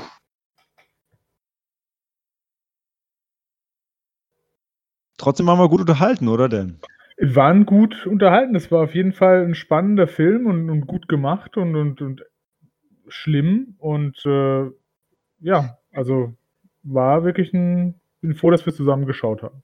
Und, also es ist ein krasser Ritt und es fühlt sich aber nie so Ja. an, als wäre es so richtig drüber. Also ich, am Anfang gibt es so eine, ähm, so eine schöne, heute würde man sagen, Tarantino-eske ähm, äh, Grindhouse, so ein Grindhouse, Grindhouse-Intro, aber äh, über, größtenteils gibt sich der Film relativ realistisch. Auch all die schlimmen Sachen, die dargestellt werden, sind leider wirken sie nicht wie Dinge, die nicht schon mal irgendwo passiert sind. Vielleicht nicht in dieser Sukzession und nicht in dieser Abfolge und nicht einer Person. Ähm, aber nichts davon ist so völlig aus der Luft Total, auf gegriffen, jeden Fall. hatte ich. Sehe ich also, genauso. Das macht es halt nicht einfacher. Ne? Ja. Also der Punkt ist halt wirklich, man, man denkt mit der Prämisse, man weiß ungefähr, wo das hinläuft, aber man hat eigentlich keine Ahnung, man muss das halt schauen und diesen Ritt halt mitmachen und äh, dieses Auf und Ab von den Charakteren und ist auf jeden Fall lohnenswert. Und wir hatten ja auch ein paar Mal erwähnt, dass der japanische Film gefühlt von der Erzählweise her nicht da, also sein Ende nicht da setzt, wo man das sonst in, in westlichen Filmen so kennt. Und, und gerade bei dem Film wieder haben wir wirklich ein, zwei Mal gedacht, jetzt, jetzt ist es doch aber vorbei. Jetzt kann doch nicht wirklich noch was passieren. Es, wir wissen es doch jetzt. Jetzt, aber jetzt ist mal Schluss. Und dann ging es aber nochmal und nochmal und nochmal ähm, ein Stück weiter und ein Stück schlimmer und ein Total, Stück ja. drüber. Ja. Also ich würde sagen, ich glaube, das habe ich auch in meinem Review so ungefähr geschrieben, so jedem, der sich, äh, Anführungszeichen, traut, sich darauf einzulassen, also der irgendwie auf einen auf eine positive Message und auf einen Protagonisten und so weiter, der darauf verzichten mag, ähm, dem würde ich diesen Ritt durchaus empfehlen und ich würde auch empfehlen, gerne ähm, den Raum abzudunkeln und den Sound aufzudrehen, weil äh, es durchaus ein Film ist, der in, in einigen Szenen stark von, ähm, von einem guten Heimkino-Equipment profitiert und ähm, der äh, ja auf allen, der, der alle Sinne, die ein Film so bespaßen kann, äh, sehr, sehr lautstark bespaßt in einigen Szenen. Wenn auch ohne den Spaß größtenteils. Oder wie wir in einer Szene gedacht haben, Dan, wie viel Drogen kann man eigentlich nehmen und ist es wirklich irgendwann noch krasser, noch mehr Drogen zu nehmen oder ist es nicht einfach vorbei? Genau, Also, da muss man doch, kann man doch nur noch kotzen. ja, du meinst diese Studentenparty, oder? Ey, die, die, ich bin Studentenbar, das ist eine schöne Art, das zu beschreiben, ja. Aber, aber auch da wieder, also ich fand es hat nicht, es war nicht unrealistisch. Ich kann mir auch durchaus vorstellen, dem Alter, mal, ey, klar nehme ich noch was und klar nehme ich das auch noch und Ja. mal schauen, wie lange der Körper das mitmacht. Ach, das waren noch diese guten Sachen, die der Film gezeigt hat. Ja, da war es noch nicht so schlimm. Das stimmt, also tatsächlich, bis auf, bis auf Alkohol werden Drogen ja noch relativ positiv dargestellt Ja, eigentlich. ne? genau. Ja, das war die Welt von Kanako. Ähm, Sam hat sich Ich von den- weiß schon ganz genau. Ach, Entschuldigung. Ja, nee, erzähl, erzähl. Ich, ich würde sonst wäre jetzt direkt zum nächsten Film gegangen, deshalb hau rein. Ich weiß schon ganz genau, warum ich an dem Abend lieber mit der Sabine Was, gebastelt habe. Ähm, Ich wusste schon ganz genau, warum ich an dem Abend lieber mit der, ähm, als du und Daniel zusammen geschaut habe, lieber mit Sabine gebastelt habe. Ähm, weil ich einfach dachte, und der Daniel hat mir danach noch ein bisschen auch mehr erzählt, was noch so weit passiert in dem Film. Ähm, der ist halt auch schon echt heftig. Also für Leute mit zarten Gemüt, Magen oder auch immer, äh, mit Vorsicht auch zu genießen, denke ich. Ich, ich ertrage auch einiges, denke ich, aber der war, der klang, ich habe auch von dem vorher schon viel gehört und irgendwie auch Interesse gehabt zu wissen, worum geht es in dem Film. Aber auch sehr viel Respekt vor dem Film. Und das hat, also das, was ihr dann nochmal erzählt habt, hat mir das einfach nochmal bestätigt. Ja. Also, ähm, alle, die ein bisschen za- zarter beseitigt sind, hört auf Coris Warnung. Ähm, sonst geht es euch wie Sam. Der hat nämlich nicht auf meine Warnung gehört und hat sich The Whispering Star angeschaut. Und The Whispering Star ist ein Film, den ähm, ich bei der Nippon Connection schon mal gesehen hatte, aber wirklich alle Erinnerungen, bis auf so ein, zwei Bilder, völlig daran verdrängt hatte. Denn in The Whispering Star, und sorry, ich, ich diss nicht gerne Filme, aber in The Whispering Star geht es um ein ähm, Android, der äh, interstellare Pakete liefert. Und es ist aber kein Film jetzt äh, zur Serie Futurama, sondern es ist ein sehr artsy Film, wo drüber, ich weiß gar nicht, wie gesagt, ich habe wenig Erinnerung an diesen Film. Ich weiß nur, er war sehr schwarz-weiß und sehr langweilig und es wurden Pakete ausgeliefert. Ähm, und man hat über alles nachgedacht, was, ähm, über das man so nachdenken kann. Und ich fand es sehr dröge, soweit ich mich überhaupt dran erinnern kann. Und Sam hat ihn gesehen, ist heute leider nicht dabei und fand ihn auch sehr dröge. ähm, ja, damit belassen wir es mal bei The Whispering Star. Ähm, schaut ihn euch auf eigene Gefahr an. Äh, ein anderer Film, der uns tatsächlich sehr in Erinnerung geblieben ist, obwohl wir schon mal ausgiebig darüber erzählt äh, haben, ähm, haben Corey, Helena und Dan sich äh, The Night is Short Walk On Girl nochmal angeschaut und ähm, wollten davon noch ein bisschen erzählen. Und ich glaube, Helena wollte erzählen, worum es geht. Ähm, es, also es geht um ein Mädchen. Das ist ein Animationsfilm vielleicht. das, äh, Sorry. ist ein Animationsfilm, aber ein ganz spezieller äh, Stil äh, von Animation. Und es geht um, es, es ist nicht die typische japanische Animation, sondern ich würde sagen, es ist schon mehr so französische, es ist ein französischer Animationsstil. Also es wirkt eher so wie ein, Hm. wie ein, ein- nicht, wie ein klassisches Bilderbuch auch. Hm, Ja, Bilderbuch ist Wie ein Bilderbuch. Ja. Also ja. Und ähm, es geht um ein Mädchen, ihren Namen erfahren wir gar nicht. Sie trägt aber ein rotes Kleid und äh, zieht äh, ähm, die, die erste, also wir steigen ein in, es, es ist eine, in der ersten Szene sind wir auf einer Hochzeit und dort treffen wir halt die Protagonistin, das Mädchen im roten Kleid. Und sie zieht dann halt durch äh, Kyoto ist das auch. Ähm, die zieht dann in einer Nacht durch Kyoto von, äh, von Bar zu Bar. Also in einer Nacht bezweifle ich immer noch stark. Die Nacht fühlt sich an wie ein ganzes Mhm. Jahr, das stimmt. Das sagen Ja. War, es St. Patrick's Day? Könnte sein, man weiß es nicht, denn sie trinkt extrem viel und sie verträgt auch extrem viel. Ja. Ich weiß nicht, die kommt auch nicht ganz so naiv rüber, aber sie ist doch recht ähm, fröhlich, herzlich und aufgeschlossen. Und sie möchte eigentlich, ähm, ich glaube, eigentlich fast jeden Drink probieren, den es Mhm. halt in Kyoto Das gibt. ist jetzt hier, genau. Und ja, Sie liebt Alkohol.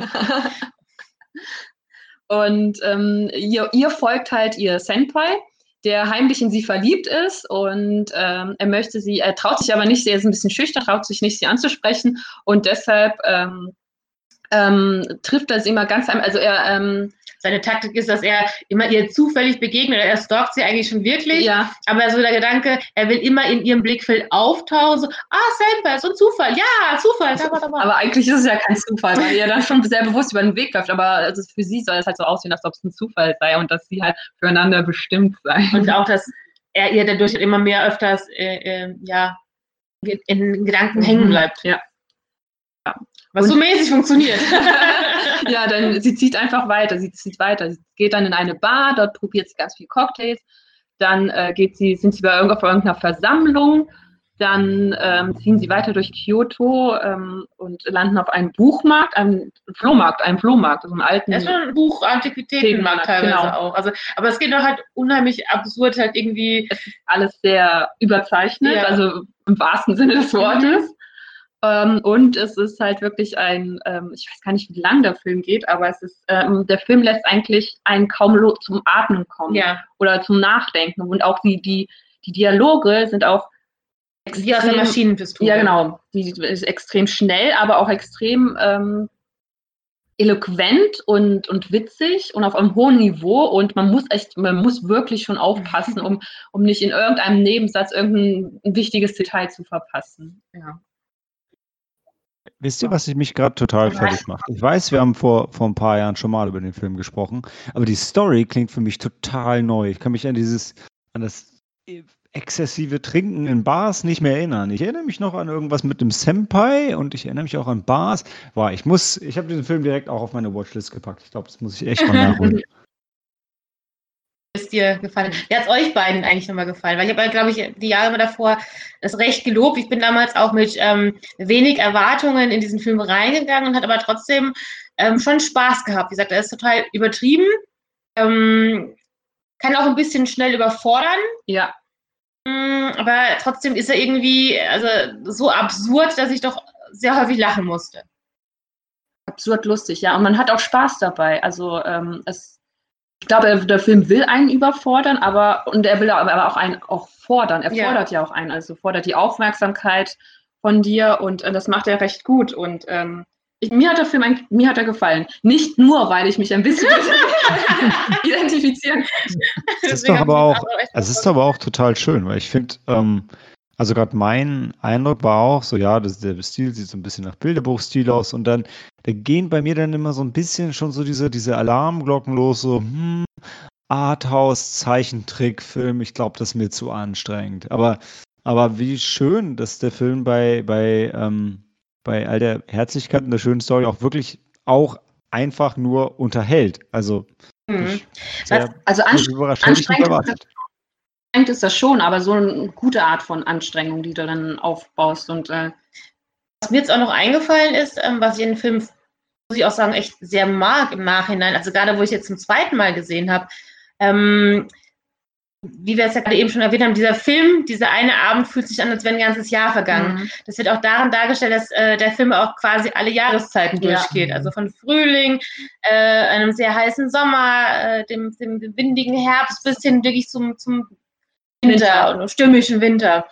Und ähm, ähnlich wie ein Jahr, äh, wenn äh, das Jahr geht zu Ende, ein neues Jahr beginnt, oder es gibt so, so einen Kreis, empfinde ich das auch ein bisschen mit der Story, weil am Ende kommen vieles wieder zusammen. Du, du geht es, am Anfang begegnet man gewissen Charakteren, die aber auch wieder aufgegriffen werden, sodass es am Ende einen schönen Abschluss gibt.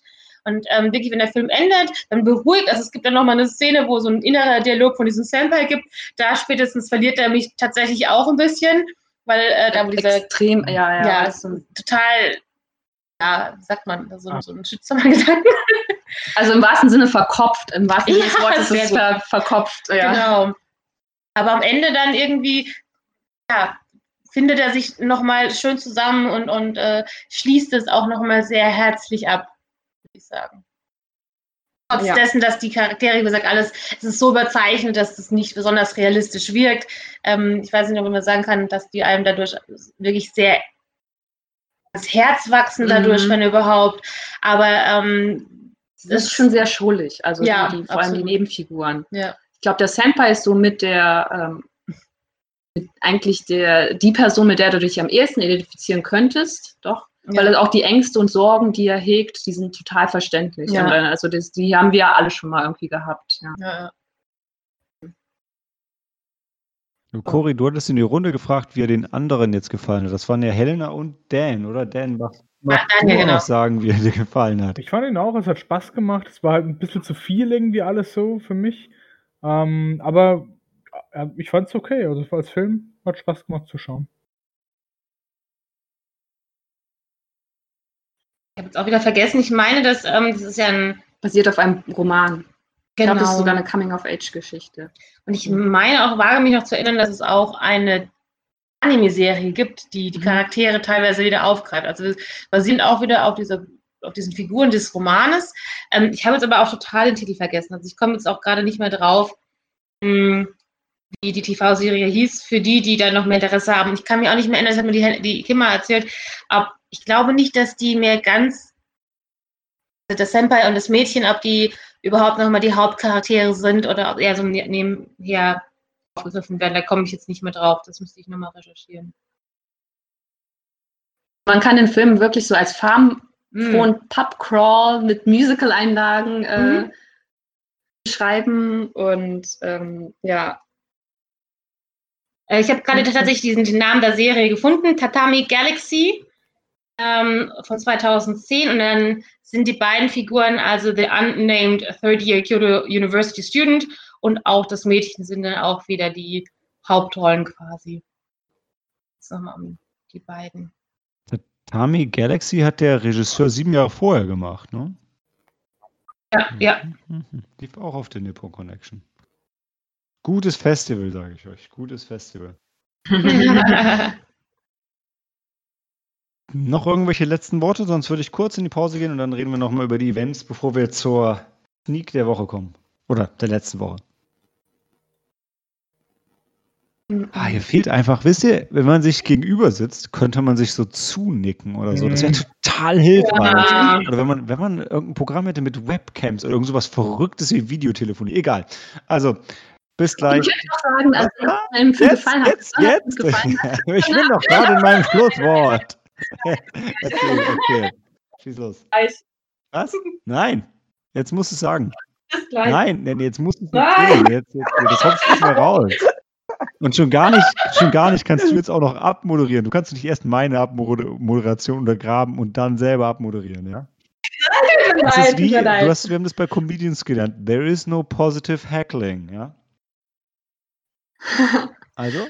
Ach so, wie in einem Film, wie in äh, The Big Ja, Sick. ja, danke, dass du die Ah. Referenz Mm. gemerkt hast. Also los, wa- was waren die letzten Worte zu The Night is Short? Nein, nein, das ist. Ähm... Na, was mir besonders gut gefallen hat, ist, als sie nämlich auch.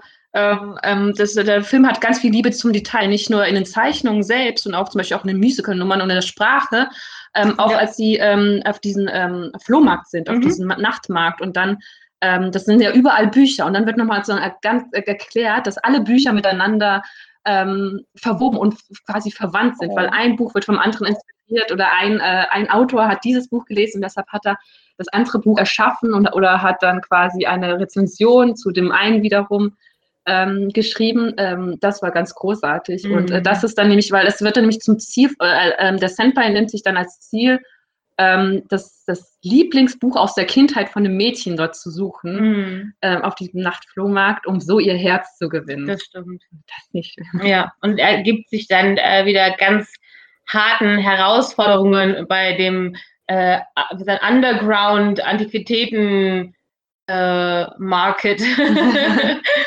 Wo sie das schärfste, äh, was haben die gegessen? Also es war super so ein scharf. Pot. So ein Hotpot. Schärfer. Der extrem scharf war, aber Ja. er hat er hat's geschafft. Was er- Oder was nee, auch nicht. Äh, So viele verrückte Anekdoten direkt im Kopf gehabt. Erstmal kein Wunder, Helena, dass dir diese Büchergeschichte gerade hängen geblieben ist. Ja?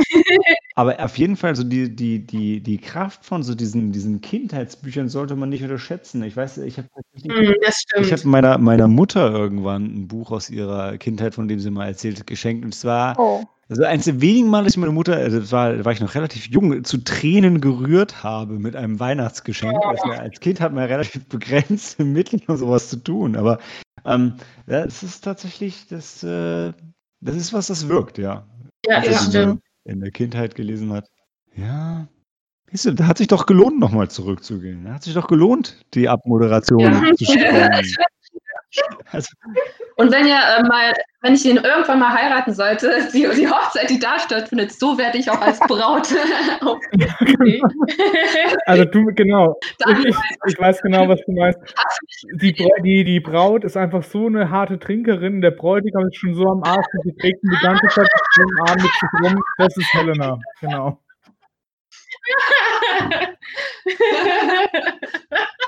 Ich überlege gerade, ob ich schon mal so eine Hochzeit erlebt habe, aber kann mich nicht dran erinnern. Naja, warten wir doch da drauf. Kommt ja erst noch. ja, genau. Wenn, meine Einladungen draußen sind. Also äh, gibt's, äh, was gibt's? Gibt's da nur harten Alkohol? Nee, bei, dann, dann darf es aber nur Bier geben. Ansonsten ähm, können wir diese Situation nicht Ja. forcieren, oder? Ich weiß gar nicht, ähm, ja, haben die dann Bier getrunken oder Sake? Auf jeden Fall die. Mögliche. Sake oder was? Ich weiß es nicht. Auf jeden Fall siehst du noch einen goldenen Saft, wo die immer hinterher jagen. Genau, und die trinken dann die ganze Zeit. Und der Bräutigam ist dann irgendwann ist er schon, liegt da unterm Tisch, aber die Tisch. Frau, Frau trinkt weiter. Und trinkt weiter. Wie diese, diese wunderschöne Szene bei. Indiana Jones. ähm, ja, jetzt äh, dritter Versuch. Also, ähm, wir reden noch kurz über die Events und dann kommen wir zur Sneak der letzten Woche. Bis gleich.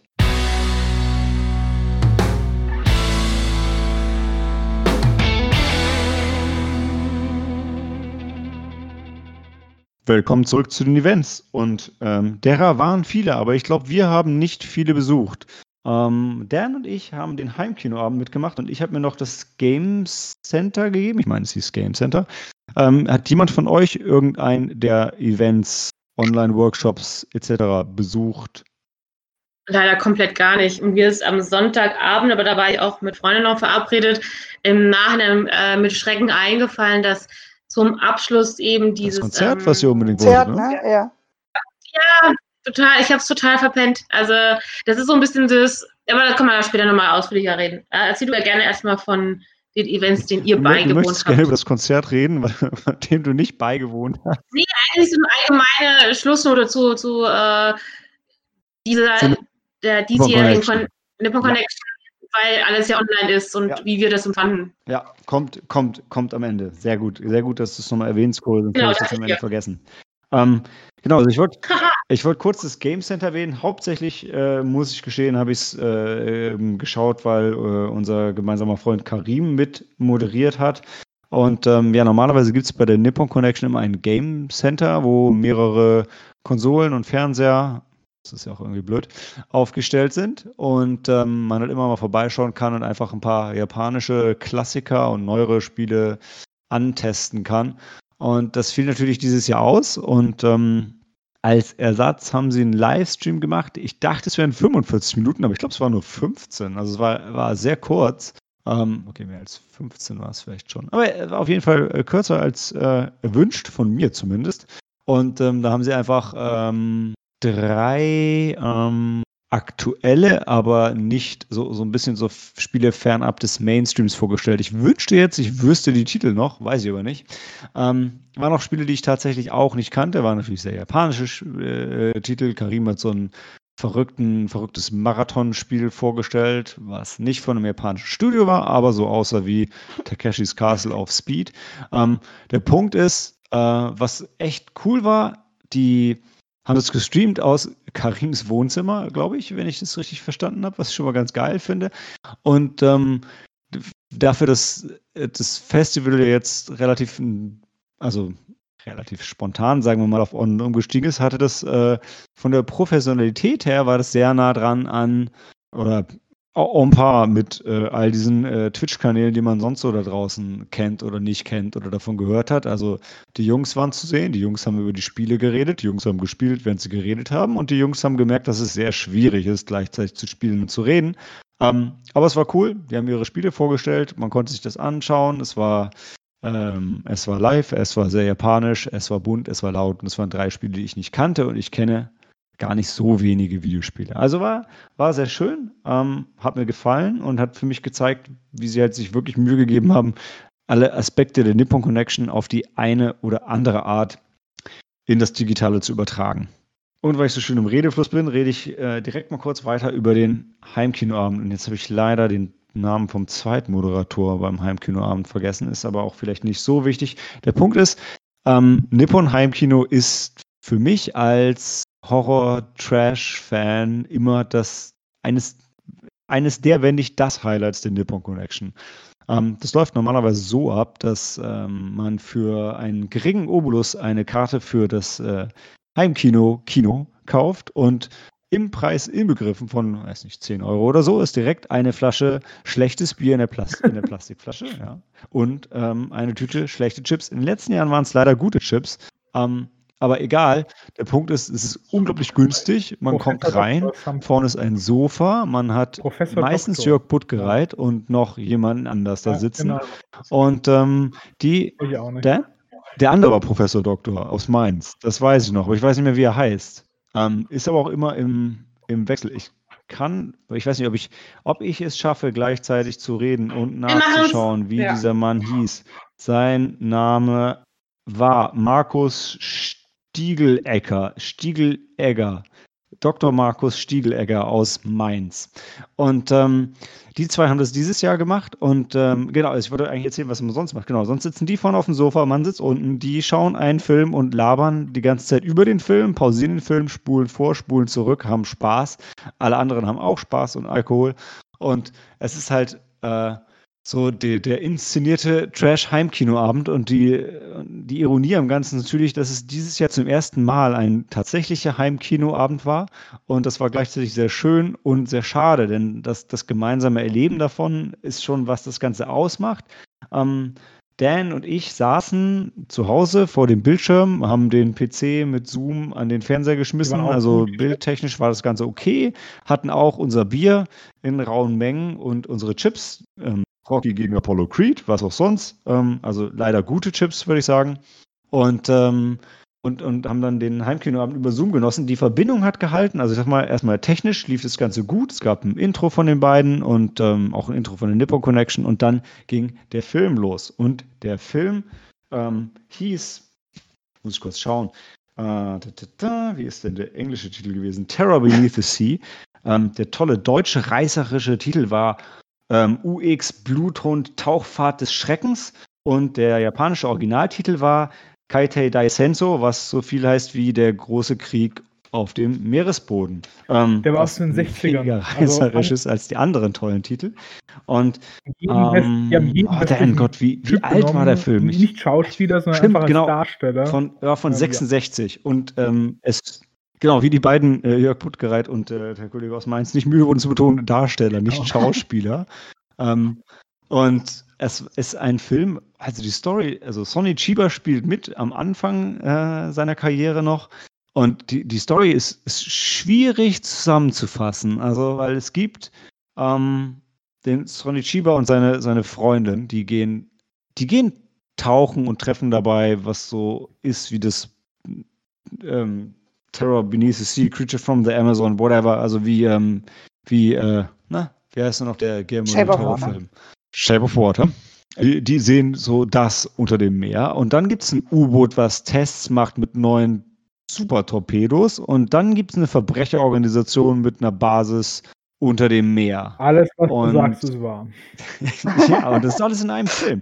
Und Sonny Chiba ist so ein James Bond-Typ und kann halt eigentlich Martial Arts, aber kann das in dem Film nicht so richtig zeigen. Und ähm, dann kommen die langsam diesen Plot, um, um diese Unterwasserwesen und diesen Verbrechern unter Wasser, die wahrscheinlich die Weltherrschaft wollen. Ich, und die ja so, so einen Typen als Anführer, der immer eine Sonnenbrille trägt und so, so smug in die Kamera lächelt. Und dann, äh, dann ist diese, also, ich, ich weiß gar nicht, ich möchte eigentlich nur so Anekdoten von diesem Plot, denn es war so schön, weil wenn die sich, wenn die Männer zusammen waren, die waren immer so in your face, also es waren immer so zwei Zentimeter Abstand zwischen den Leuten, die sich die ganze Zeit haben sich alle nur angeschrien und es war super aggressiv, aber ohne ja, Grund. Völlig grundlos. Und also es gab äh, in dem Fall die, die, die zwei entdecken das und sie macht davon Fotos, aber verliert ihre Kamera und die, die US Navy oder das war, war das nicht, das war ein deutsches U-Boot irgendwie? Zumindest waren es deutsche Schauspieler. Ja, und ja. Also die war, vertuschen das. Es, es, sollte wohl aber die US Navy sein, also ich wüsste nicht, warum das Deutsche sein sollten zu der Zeit. Langnasen, alle gleich, ja, stimmt. Guter Punkt. Ähm, und also es stellt sich heraus im Laufe des Films, dass die, diese, wer hätte es jetzt, äh, ihr ahnt es wahrscheinlich schon, dass diese Verbrecherorganisation und diese, diese ähm, mutanten Fischwesen gezüchtet, um wahrscheinlich die Weltherrschaft an sich zu reißen. Und Sonny Chiba ähm, und seine äh, Freundin ähm, dringen dann da ein, um das aufzuhalten. Und gleichzeitig gibt es einen Kampf zwischen den U-Booten und ähm, ich weiß eigentlich nicht was, aber auf jeden Fall schießen die auf alles. Und diese zwei Plots laufen so ein bisschen parallel und unabhängig voneinander. Und es gibt, es gibt diese herrliche Szene, wo, wo, nachdem sie tauchen waren, sind sie bei, bei Sonny Schieber und seiner Freundin im Hotelzimmer oder Apartment und alle sind komplett angezogen, außer Sonny Schieber. Der hat einfach einen Bademantel an und ist kurz davor, wirklich alle umzuboxen, weil die ihm nicht zuhören wollen. Und man merkt so ein bisschen den Disconnect, also es lief da in der deutschen Synchro, um den Trash-Faktor noch zu erhöhen, aber man merkt so ein bisschen den Disconnect zwischen Sonny Chiba, der japanisch redet im Original, und den anderen, die halt Deutsch und oder Englisch reden und ihn halt nicht verstehen. Und dem Kameramann, der dann so ein bisschen verzweifelt, die absurdesten Einstellungen ähm, nimmt. Da gab es diese tolle Szene, wo dieses, dieses riesige Modellschiff, was ohne Grund in dem Bild stand, einfach durchs Bild geschoben wurde, um so eine, so eine Kamerafahrt noch länger erscheinen zu lassen. Ähm, das war, das war, das war ein Highlight. Und ich muss, ich muss die Kamerainszenierung noch einmal erwähnen, weil es gab dann, denn das, da haben wir uns sehr gefreut und alle, die diesem äh, äh, Livestream beigewohnt haben, auch. Es gab noch einen Live-Chat mit, mit Kommentaren. Es gab später eine Konfrontation von denen auf der Unterwasserbasis ähm, wo, wo, wo sich, das stand sich im Vordergrund, stand sich dieser Oberböse und wer auch immer stand sich gegenüber und haben sich schon so angeschrien und dazwischen war wirklich, Das der war Film lief auch, war das, der war ein 4 zu 3, ne? Der war nicht in CinemaScope. Das ist das Bild war sowieso schon gedrungen. Die standen sich super nah und in dem, in dem, in dem kleinen V-Ausschnitt zwischen den beiden war noch Sonny Chiba und im Hintergrund war seine Freundin und noch mehr Typen. Und du hast gedacht, der, der kann nicht noch mehr in dieses Bild rein. Und dann ging die Kamera noch so einen Zentimeter nach oben, weil in diesem Dialog dann auch noch Sonny Chiba was von hinten gesagt hat. Und es war Mhm. einfach, wow. Also es war ein, ein, es war, das war, das war ein Bild für die Götter, ja? Also jetzt, also was Cinematography angeht. Und ich muss nochmal sagen, dass er eine deutsche Franz Gruber heißt. Also wenn das nicht klingt wie ein Bösewicht aus Die Hard, weiß ich es auch nicht, ja. Oh. Ähm, der übrigens der Überzeugung war, er hätte in einem Godzilla-Film Also mitgespielt. das Highlight war wirklich, Ähm, denen zuzuhören, was die für kluge Sachen gesagt haben. Ich habe über halt Pink-Filme was gelernt, was ich nicht kannte vorher und äh, mit Atemkontrolle und das war super. Die haben sich echt ausgekannt, fand ich gut. Schön war die Geschichte zu, zu ähm, Peggy Neal, ne? zu der weiblichen Hauptdarstellerin, die Mhm. die Tochter von einem Geschäftsmann war und eigentlich einfach nur, weil sie da war und 16 war, äh, dann Model wurde für Schneemode und der Regisseur oder nee, der Produzent einen Pappaufsteller von ihr gesehen hat und sie deshalb als Hauptdarstellerin in dem Film gecastet hat, ohne dass sie irgendwelche Schauspielerfahrung hat, hat das aber wirklich gut gemacht und war zu dem Zeitpunkt dann 17 und deshalb war es ein bisschen fragwürdig, dass der Kameramann die ganze Zeit auf ihren Arsch gezoomt hat und warum auch immer sie keinen Taucheranzug hatte. Also sie hatte einen Taucheranzug, aber der hat halt nicht alles bedeckt, so wie bei den anderen, sondern hat hinten viel ausgespart. Aber äh, hübsch, die junge Dame. Die war auch älter als 16, ja. Also in Ja, dem Film- 17. Sie Nein, war 17. Im Film war sie Mitte 20. In dem Film, ja, natürlich. Aber ich weiß nicht, ich finde irgendwie ähm, zu, zu rechtfertigen, dass, dass man eine Minderjährige so ähm, äh, ob, objektifiziert, weil sie ja im Film eine ältere Frau spielt, ist finde ich relativ schwierig. Ansonsten hat der Film echt Spaß gemacht und sie hatten halt, sie hatten halt vier von diesen Unterwasserwesen und jeder, der Aliens gesehen hat, weiß, also nicht jeder, der ihn gesehen hat, aber äh, da sieht man ja auch diese Alien-Armeen und ich glaube, James Cameron hatte auch nur vier Alien-Anzüge. Der schafft es aber sehr gekonnt, das nach mehr auszusehen, aussehen zu lassen. Aber jeder, der diesen Film ähm, schaut, merkt, dass in jeder Szene immer vier zu sehen sind. Mal liegen zwei auf dem Boden und zwei laufen und es soll halt aussehen wie eine Armee, aber es sind immer genau vier in jeder Szene. Sie variieren es halt auch nicht. Einmal gibt es eine Szene, wo man erst links vier sieht und dann rechts vier, aber naja, der Punkt ist, ähm, den ich machen wollte, äh, auch noch für alle, die das jetzt hören, denken, boah, ist das geil, das muss ich unbedingt auch haben. Es gibt ähm, UX Bluthund Tauchfahrt des Schreckens auf Blu-ray in Deutschland auf Amazon zu kaufen, sogar mit drei verschiedenen Covern. Ähm, eins sieht halt aus wie so ein Bond-Film, denn die haben versucht, ihn so ein bisschen wie ein Bond-Film aussehen zu lassen. Eins sieht aus wie Jules Verne, weil es waren ja U-Boote auch dabei, warum auch immer. Und ähm, eins, was einfach aussieht wie so ein Abenteuerfilm. Und übrigens, ja, die Unterwasserwesen haben Pistolen und schießen auch damit, außer wenn Sonny Chiba kommt, weil dann gibt es halt Prügelei. So ein guter Film. Und ich habe so wenig davon mitbekommen, weil alle die ganze Zeit gelabert Also der haben. Film wird auch besser haben. mit Alkohol, ganz bestimmt. Er profitiert definitiv davon. Aber ähm, wie gesagt, ansonsten, also von den Effekten her und so ist er schon, also gerade für die Zeit, wirklich gut gemacht. Schauspielerisch ist er auch echt okay. Er ist halt einfach nur vom Plot her so absurd. Und die, die Kamera-Einstellungen sind, sind schon, die sind schon sensationell. Also das ist echt, ist schon so ein kleiner Künstler verloren gegangen an dem Cinematographer, würde ich sagen. Ne? Aus dem äh, ist wahrscheinlich noch was geworden. Ist ja von 66, ist schon eine Weile her. Schönes Ding. Hätte ich sonst nie gesehen. Und auch gerade dafür ist der Heimkinoabend halt immer gut, weil da kommt eigentlich nur Zeug, was man sonst nie gesehen hätte, glaube ich. Geht zumindest mir so. Und ich gucke ja schon eine Menge Scheiß. Hm. Fragen von denen, die nicht dabei waren. Nö. Ist, glaube ich, alles gesagt. Ist ja sehr gut beschrieben und Sehr toll gesagt, ja. Danke, danke. Denn über dich, der Bösewicht, zum Schluss hat er noch seine Sonnenbrille abgenommen sogar, oder? Beim Kampf, wo der im Fahrstuhl ist oder so, ne? Ja, ich meine ganz zum Schluss, weil wir haben uns die, die ganze Zeit wollten wir ihn sehen und auch das wurde geliefert. Alles, alles wurde geliefert. Gut, dann, ähm, ich glaube, wir brauchen nicht noch eine Pause, bevor wir dann mal so unser allgemeines Fazit zur Nippon, Nippon Connection gehen. Ich würde jetzt gerne jemandem anders den ähm, Vortritt lassen, damit ich mal kurz Luft holen kann. Gehen wir doch von oben runter. Cory und Helena. Fangt ihr doch mal an. ich denke, was mir als erstes einfällt, ist ähm, einfach nochmal ein riesen Dankeschön an, an das ganze Team, die ja auch wirklich äh, innerhalb, äh, die, die arbeiten ja das ganze Jahr vor einer Nippon Connection entsprechende Filme und alles Organisatorische mhm. dazu ähm, zu wuppen. Und jetzt mussten sie innerhalb doch äh, erschreckend kurzer Zeit alles nochmal auf digital umstellen und da erstmal die, äh, wie du vorhin ja auch erwähnt hattest, die, ähm, wie sagt man nochmal, wo das halt gestreamt werden darf, die Rechte äh, erwerben und alles. Also das und auch viele, viele von den äh, Events halt eben nochmal auf ähm, online umzustellen. Das ist in der Zeit, finde ich, haben sie auf jeden Fall das in der ganz Kürze der Zeit, in der Kürze der Zeit großartig hingekriegt und ähm, was man echt jedes Mal, äh, jedes Jahr auch äh, wieder erwähnen sollte, dass das ganze Team das ja echt ehrenamtlich macht. Ja.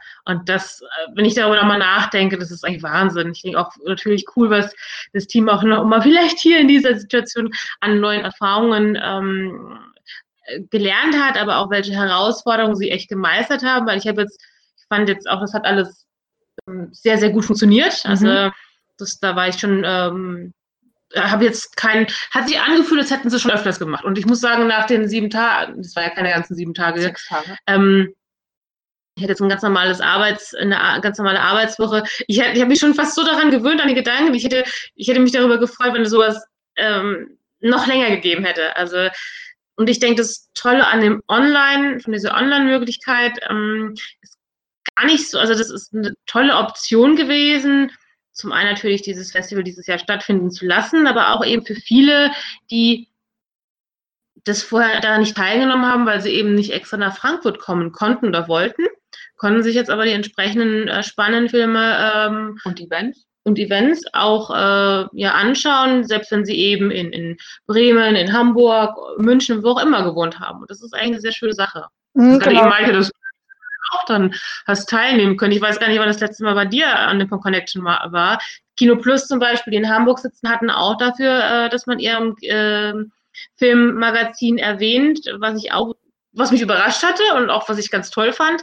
Ähm, insofern finde ich, haben sie diesen doch schnell gezwungenen schnellen Wechsel ganz großartig ähm, gemeistert. Zum anderen natürlich ist es so, und das habe ich auch von haben Helena und ich zusammen besprochen, das habe ich die Rückmeldung auch von Kim erhalten und von Christina, die, die, die das Festival vor Ort kennen äh, und eben alles, was drumherum gehört, ja. die tollen, wunderbaren Essensstände und auch sympathischen Leute, die das ja eben entsprechend anbieten, die äh, Konzerte, diese Live-Events, so wie du es ja auch mhm. gerade eben mit dem Heimkino beschrieben hast, das ist natürlich noch wunderbarer ähm, die Atmosphäre, die du erlebst, also die Menschen, die du triffst. Absolut. Manche Menschen, also manche ähm, Bekannte und Freunde triffst du ja auch dann nur auf deinem Nippon Connection ja. oder, oder dann oder du triffst neue Menschen, neue äh, Personen, die du dann halt, äh, wo du weißt, dass sie das nächste Mal wahrscheinlich wieder treffen ja. könntest. Ja. Das ist natürlich, das fehlt. Also ich meine, das ist natürlich situationsbedingt und aus das Beste aus der Situation auf jeden Fall gemacht. Ähm, ich habe für mich bemerkt, ähm, mir fiel es, ich bin da jetzt vielleicht auch nicht so diszipliniert, mich abends hinzusetzen und äh, sage, ich ziehe mir jetzt einen Film rein. Gerade nach Feierabend bin ich da immer so platt, dass ich dann irgendwas hier hinterherlaufen lasse. Ähm, dadurch habe ich einfach nicht die Motivation gehabt, mir noch mehr an Filmen anzuschauen. Wirklich zum ganz großen, ähm, leider, äh, im Nachhinein bereue ich es total. Ich hätte noch ein paar Filme mehr jedes gesehen. Jahr, Cori, ähm, wie jedes Jahr. Bis auf letztes Jahr, da habe ich es ein bisschen öfter hingekriegt. Ähm, aber Jahr fast perfekt. Fast perfekt, genau. so gut wie perfekt. Für, ja, für uns war es perfekt. Genau. Deswegen hoffe ich, dass es nächstes Jahr ähm, wieder die Möglichkeit gibt, ähm, ja, vor Ort sich wieder zu treffen und zu sehen. Aber wie gesagt, ich kann nur ein großes Lob an das Team aussprechen. Die haben das großartig umgesetzt und hätte fast sogar äh, nichts dagegen, ich glaube, das ging ja organisatorisch vielleicht zu viel, zu weit, aber fast so eine Kombi aus beiden fand ich geil. Also das durchaus vielleicht nochmal, oder so ähnlich wie bei äh, diesen Wild Festivals bei dem ähm, Fantasy Filmfest, dass man es vielleicht nochmal im kleinen Rahmen Jahre später im Jahr zeigt. Aber dafür müsste man wahrscheinlich dann auch wirklich ein Team dahinter haben, die es nochmal bezahlen können, weil das vom Aufwand sonst einfach zu groß wäre. Das was von me. Ja, da bin ich bei dir, Cory. Also ich glaube einfach mit, äh, im Vergleich zum letzten Jahr, wo wir wirklich eine super schöne Mhm. Nippon Connection, also das war mit die beste, die wir also für uns erlebt, haben. erlebt Ein haben. kleiner Urlaub war das. Ein kleiner Japan-Urlaub in Frankfurt. Ja, das ähm, Ungefähr auch fast genauso. ähm, war es dann dieses Jahr, also es hat mir, es hat mir auch gefallen und ich habe auch versucht, so viele Filme wie möglich zu sehen. Mhm. die ich gesehen habe, die waren auch alle toll, ja, und ich konnte auch einige gemeinsam mit euch sehen. Das Ja. fand ich besonders schön und ja. War, war schön. Nicht zu, vergleichen mit den Jahren davor, aber das Beste. ja, was man unter den Unter den, aktuellen ähm, Umständen auch hätte machen können, wirklich. Bei dir? Annik, Malte? Zwinker, Zwinker. Wolltest du ja ein Zeichen haben? Ja, bist du noch da? Wir geben ab. Ich bin da, ja. Du, du bist der Nächste mit deinem Feedback. Also ich fand es halt auch, ähm, ja, dass ich. soll ich Du hast ja von uns die geringsten Stakes in der Nippon Connection. Ja, genau, und von dem her fand ich schön, mit euch Filme zu schauen, aber äh, mir hat dieses Bier zum Beispiel gefehlt mit dem Eisschaum. Das fand ich schön auf der Nippon Connection. Kirin Frozen hatte ich auf meiner Liste, ja. Genau. Okay, also kann ich auch streichen. Das, äh, das ist halt einfach schöner, so diese japanische Kultur zu erleben und mit den Filmen dann zusammen, ja. Das passt dann einfach noch mal besser, als wenn man es allein oder zusammen daheim dann schaut. Was, was mir gerade noch spontan einfällt, ähm, was ich auch nochmal so schön finde, Nippon Connection ist ja nicht nur ein Filmfest für mh, Anime- oder Japan-Fans. Ich glaube, das hat ja auch mittlerweile so einen Bekanntheitsgrad in Frankfurt, dass da auch viele andere Leute mal vorbeischlendern, also aus der Gegend, aus dem Viertel oder einfach generell aus Frankfurt, vielleicht auch aus der Umgebung, äh, da mal interessiert sind, was passiert da gerade. Also wenn du denn manchmal über die Straßen, also gerade von dem Festivalgelände rüber zum Naxos-Gelände, da, da hast du ja wirklich so eine ganz bunte äh, Besucherschaft. Und das finde ich eigentlich, wie gesagt, das verbindet dann einen auf diesem Platz einfach. Und es ist ein bisschen schade, dass Mhm. man das jetzt nicht so live gesehen hat. Wie gesagt, aber die Möglichkeit, trotzdem ähm, dem Festival beizuwohnen und dann auch wirklich unabhängig von wo du jetzt gerade bist, wenn du vielleicht sonst verhindert gewesen wärst, ist ja großartig auf jeden Mhm. Fall gewesen. Maike, du durftest die Nippon Connection jetzt zum ersten Mal erleben, oder? Mhm, Genau, ich fand das ähm, äh, schön dabei zu sein. Ähm, leider habe ich nicht so viele Gesch Filme geschafft, wie ich wollte. Also arbeitsbedingt leider dann auch, weil man dann halt danach auch wirklich zu kaputt war und man möchte das ja auch richtig genießen und nicht nur äh, ne, nebenher laufen lassen. Ne? Das, was Cori schon sagte, genau. Und ähm, ich fand das auch, ähm, es hat alles wunderbar funktioniert ähm, mit dem Bezahlen-Vorgang, mit alles mit den Stream dann an sich. Das war, äh, das, das war erst rein, das war, das war total pflegeleicht, äh, ohne dass du jetzt da irgendwie ne, technisch was reißen musst, sag ich jetzt mal. Ne? Ähm, hat super funktioniert und ähm, natürlich stelle ich mir auch vor, ne, dass es vor Ort ganz anderes Feeling ist. Ne? Und ähm, deswegen wäre, wär, also ich würde für euch wünschen, dass es weiterhin halt nur vor Ort wäre, weil ich glaube, diese Exklusivität, die, die geht vielleicht sonst verloren. Ne, Wenn du jetzt noch nebenbei streamst, obwohl das natürlich für mich dann auch positiv wäre, aber ähm, ja, vor Ort, das, das kann ich schon verstehen. Das, das ist bestimmt ganz anderes Feeling dann. Und dann nimmt man sich vielleicht auch mehr, mehr Zeit, ne, als wenn du mal eben zu Hause noch einen Film Ja. guckst. Ne. Aber ja, ich fand's, ich fand's sehr toll, hat Spaß gemacht und ja, schön dabei sein zu dürfen. Wir freuen uns dann auch, Ja. da, wenn du nächstes Jahr wieder dabei bist. Ja, genau. Mal sehen, ob ich alles zusammenkriege. Grätscht sonst ruhig rein. Also, ähm, ich glaube, äh, Cory hatte es ja schon erwähnt, das Nippon Connection ist sonst immer so ein bisschen wie so ein, wie so ein kleiner Japan-Urlaub. Ich weiß, ihr habt euch ein bisschen zurückgenommen mit eurem Lob für das letzte Jahr, weil das das Jahr war, wo ich äh, ausnahmsweise nicht so viel Zeit hatte. Ähm, während ich ja sonst schon seit Jahren alle immer konstant vor der Nippon Connection nerve, um da hinzukommen, weil, ja genau, Nippon Connection ist einfach immer wie ein Jahr ist Frankfurt einfach so ein Stück weit Japan. Da äh, kann man sich durchaus, wenn man gerade in Frankfurt wohnt, auch gerne irgendwie den einen oder anderen Tag vielleicht mal frei nehmen. Trotzdem stimmt es auf jeden Fall, dass es dieses Mal natürlich super einfach war, sich die Filme rauszupicken, die man unbedingt sehen wollte. Also ich war sonst immer schon so, ich habe das Programm aufgeschlagen und habe nur da geguckt, wo ich wusste, ich habe Zeit und habe mir die anderen Filme gar nicht erst durchgelesen, weil ich wusste, sonst werde ich, sonst werde ich einfach nur ein Stück weit traurig. Ähm, und gleichzeitig dieses Zusammenkommen, äh, was Corey erwähnt hat, ist bei uns natürlich noch ein bisschen extremer vielleicht. Sind jetzt A schon eine Weile in Frankfurt, haben alle so mehr oder weniger Japanologie studiert und ähm, sind große Filmfans. Da ist einfach die Schnittmenge relativ groß von den Leuten, die man da trifft und die man da vielleicht auch einfach mal wieder trifft und die man sonst nicht so häufig trifft. Mhm. Nicht umsonst haben wir zum Beispiel den Sam of the Nippon Connection kennengelernt. Ähm, das geht, das Ganze geht so weit, dass ich super irritiert war, dass ähm, beim ähm, Musanturm, wo die Nippo Connection sonst stattfindet, ich war ganz irritiert, warum sind denn da keine Plakate? Also wenn man irgendwo Werbung macht, sie haben ja sogar damit geworben, hey, die Stadt wird auch dieses Jahr wieder in rosa äh, tapeziert, macht Bilder von unseren Plakaten und ausgerechnet da waren keine. Naja, die haben bewusst keine da aufgehängt, weil die wussten, wenn wir da Plakate aufhängen, dann gehen die Leute lesen den Scheiß nicht, sehen das und gehen einfach dann dahin und klingeln an der Tür und dann ist nichts da. Ähm, weil das wirklich hier auch so ein, so ein Ding ist, wo man auch einfach hingehen kann, weil unglaublich viel ähm, vor Ort stattfindet. Dan hat das Frozen Kirin schon erwähnt, das Bier mit der gefrorenen Schaumkrone, was wir einfach jedes Jahr da ähm, sehr kennen und lieben gelernt haben. Ähm, was Cory auch gesagt hatte, äh, mit und auch Maike, es wäre schon schön, wenn irgendwie das Digitale auch stattfinden könnte in Zukunft. Ist auch, was ich von Anfang gesagt habe, so, hm, wenn das Ganze erfolgreich wäre, wäre doch ein tolles Modell, vielleicht ein paar Filme immer auch in den Stream zu nehmen. Ähm, müssen nicht alle sein und so weiter, aber ich meine dieses Jahr auch ein paar weniger. Aber um, um den Leuten diese Möglichkeit zu geben, denn ähm, erfolgreich war es. Ähm, aus der Pressemitteilung ist zu entnehmen, dass sie dieses Mal 25.000 oder über 25.200 Zuschauer hatten, was äh, sich übersetzt in irgendwo zwischen 25.200 und 25.300.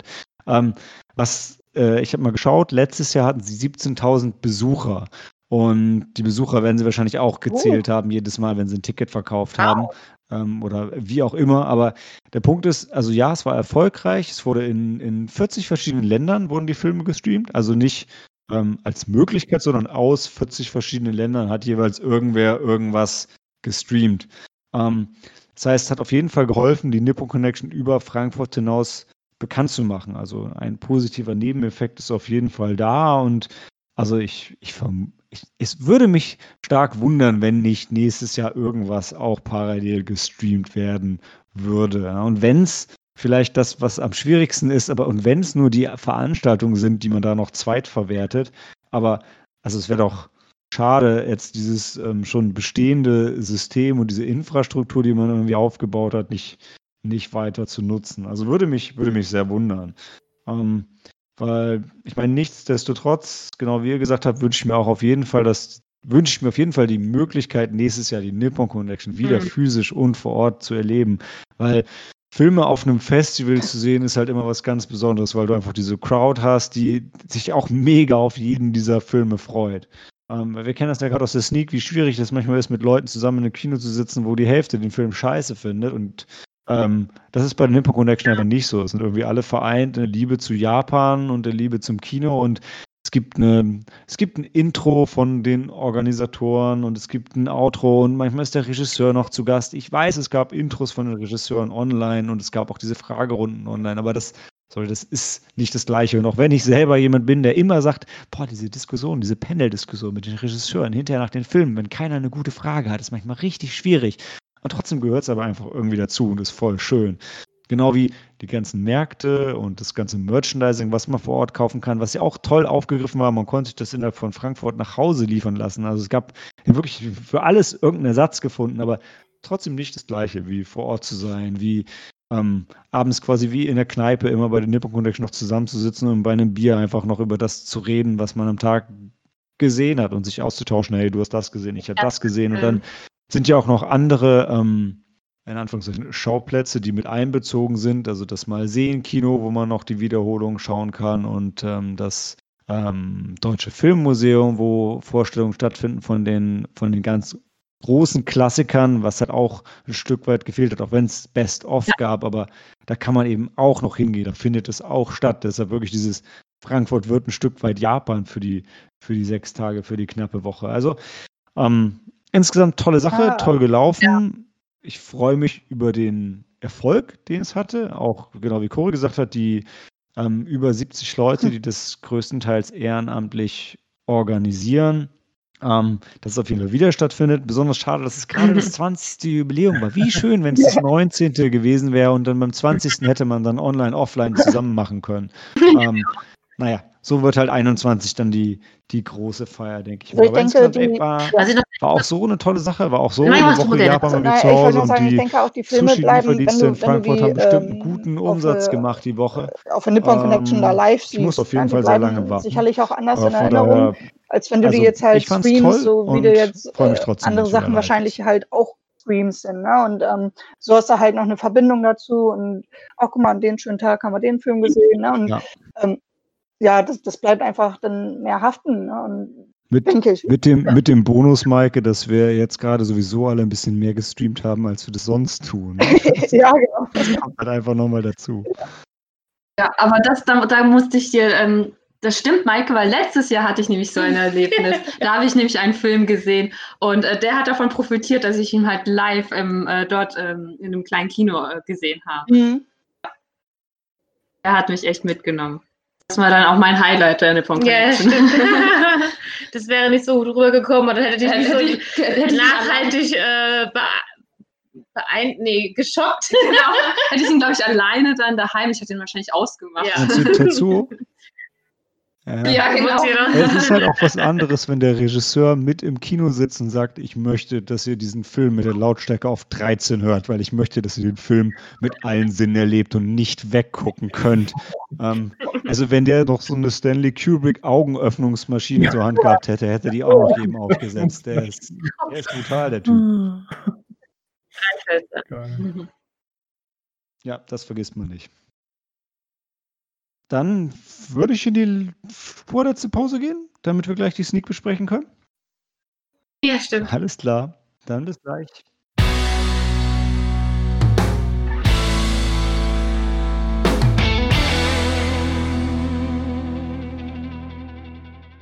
Willkommen zurück zum Finale ist, was ich danach gesagt habe, aber leider nicht aufgenommen. Ja, neben all den technischen Schwierigkeiten, die wir bei der Online-Aufnahme haben, wie Abbrecher, Hintergrundgeräusche, ähm, hat äh, endlich auch mal tatsächlich die komplette Aufnahme versagt. Äh, somit ist die anregende, einstündige Diskussion über The Remains of the Day oder wie er in Deutsch heißt, was vom Tage übrig blieb, leider nicht aufgezeichnet worden.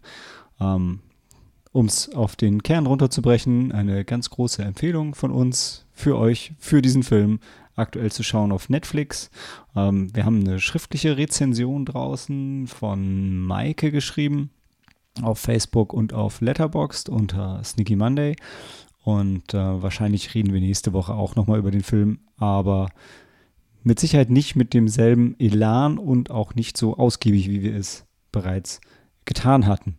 Ähm, trotzdem ganz große Empfehlung für den Film und wie gesagt zu sehen auf Netflix. Und ähm, danach haben wir noch die Sneak der Woche ausgewürfelt. Und das ist Children of Man geworden, ebenfalls auf Netflix zu streamen.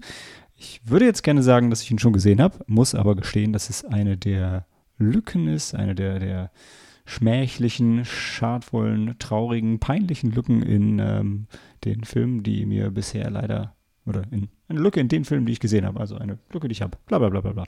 Ähm, eigentlich sollte das hier sehr, ein sehr fokussierter, fokussierter Abbinder werden, da ich ja ganz alleine aufnehme. Ist anscheinend weniger fokussiert. Auf jeden Fall habe ich Children of Man noch, immer noch nicht gesehen. Und ähm, ja, freue mich auch schon sehr drauf. Und ähm, somit bleibt mir für heute nur zu sagen, Handy aus und Film ab.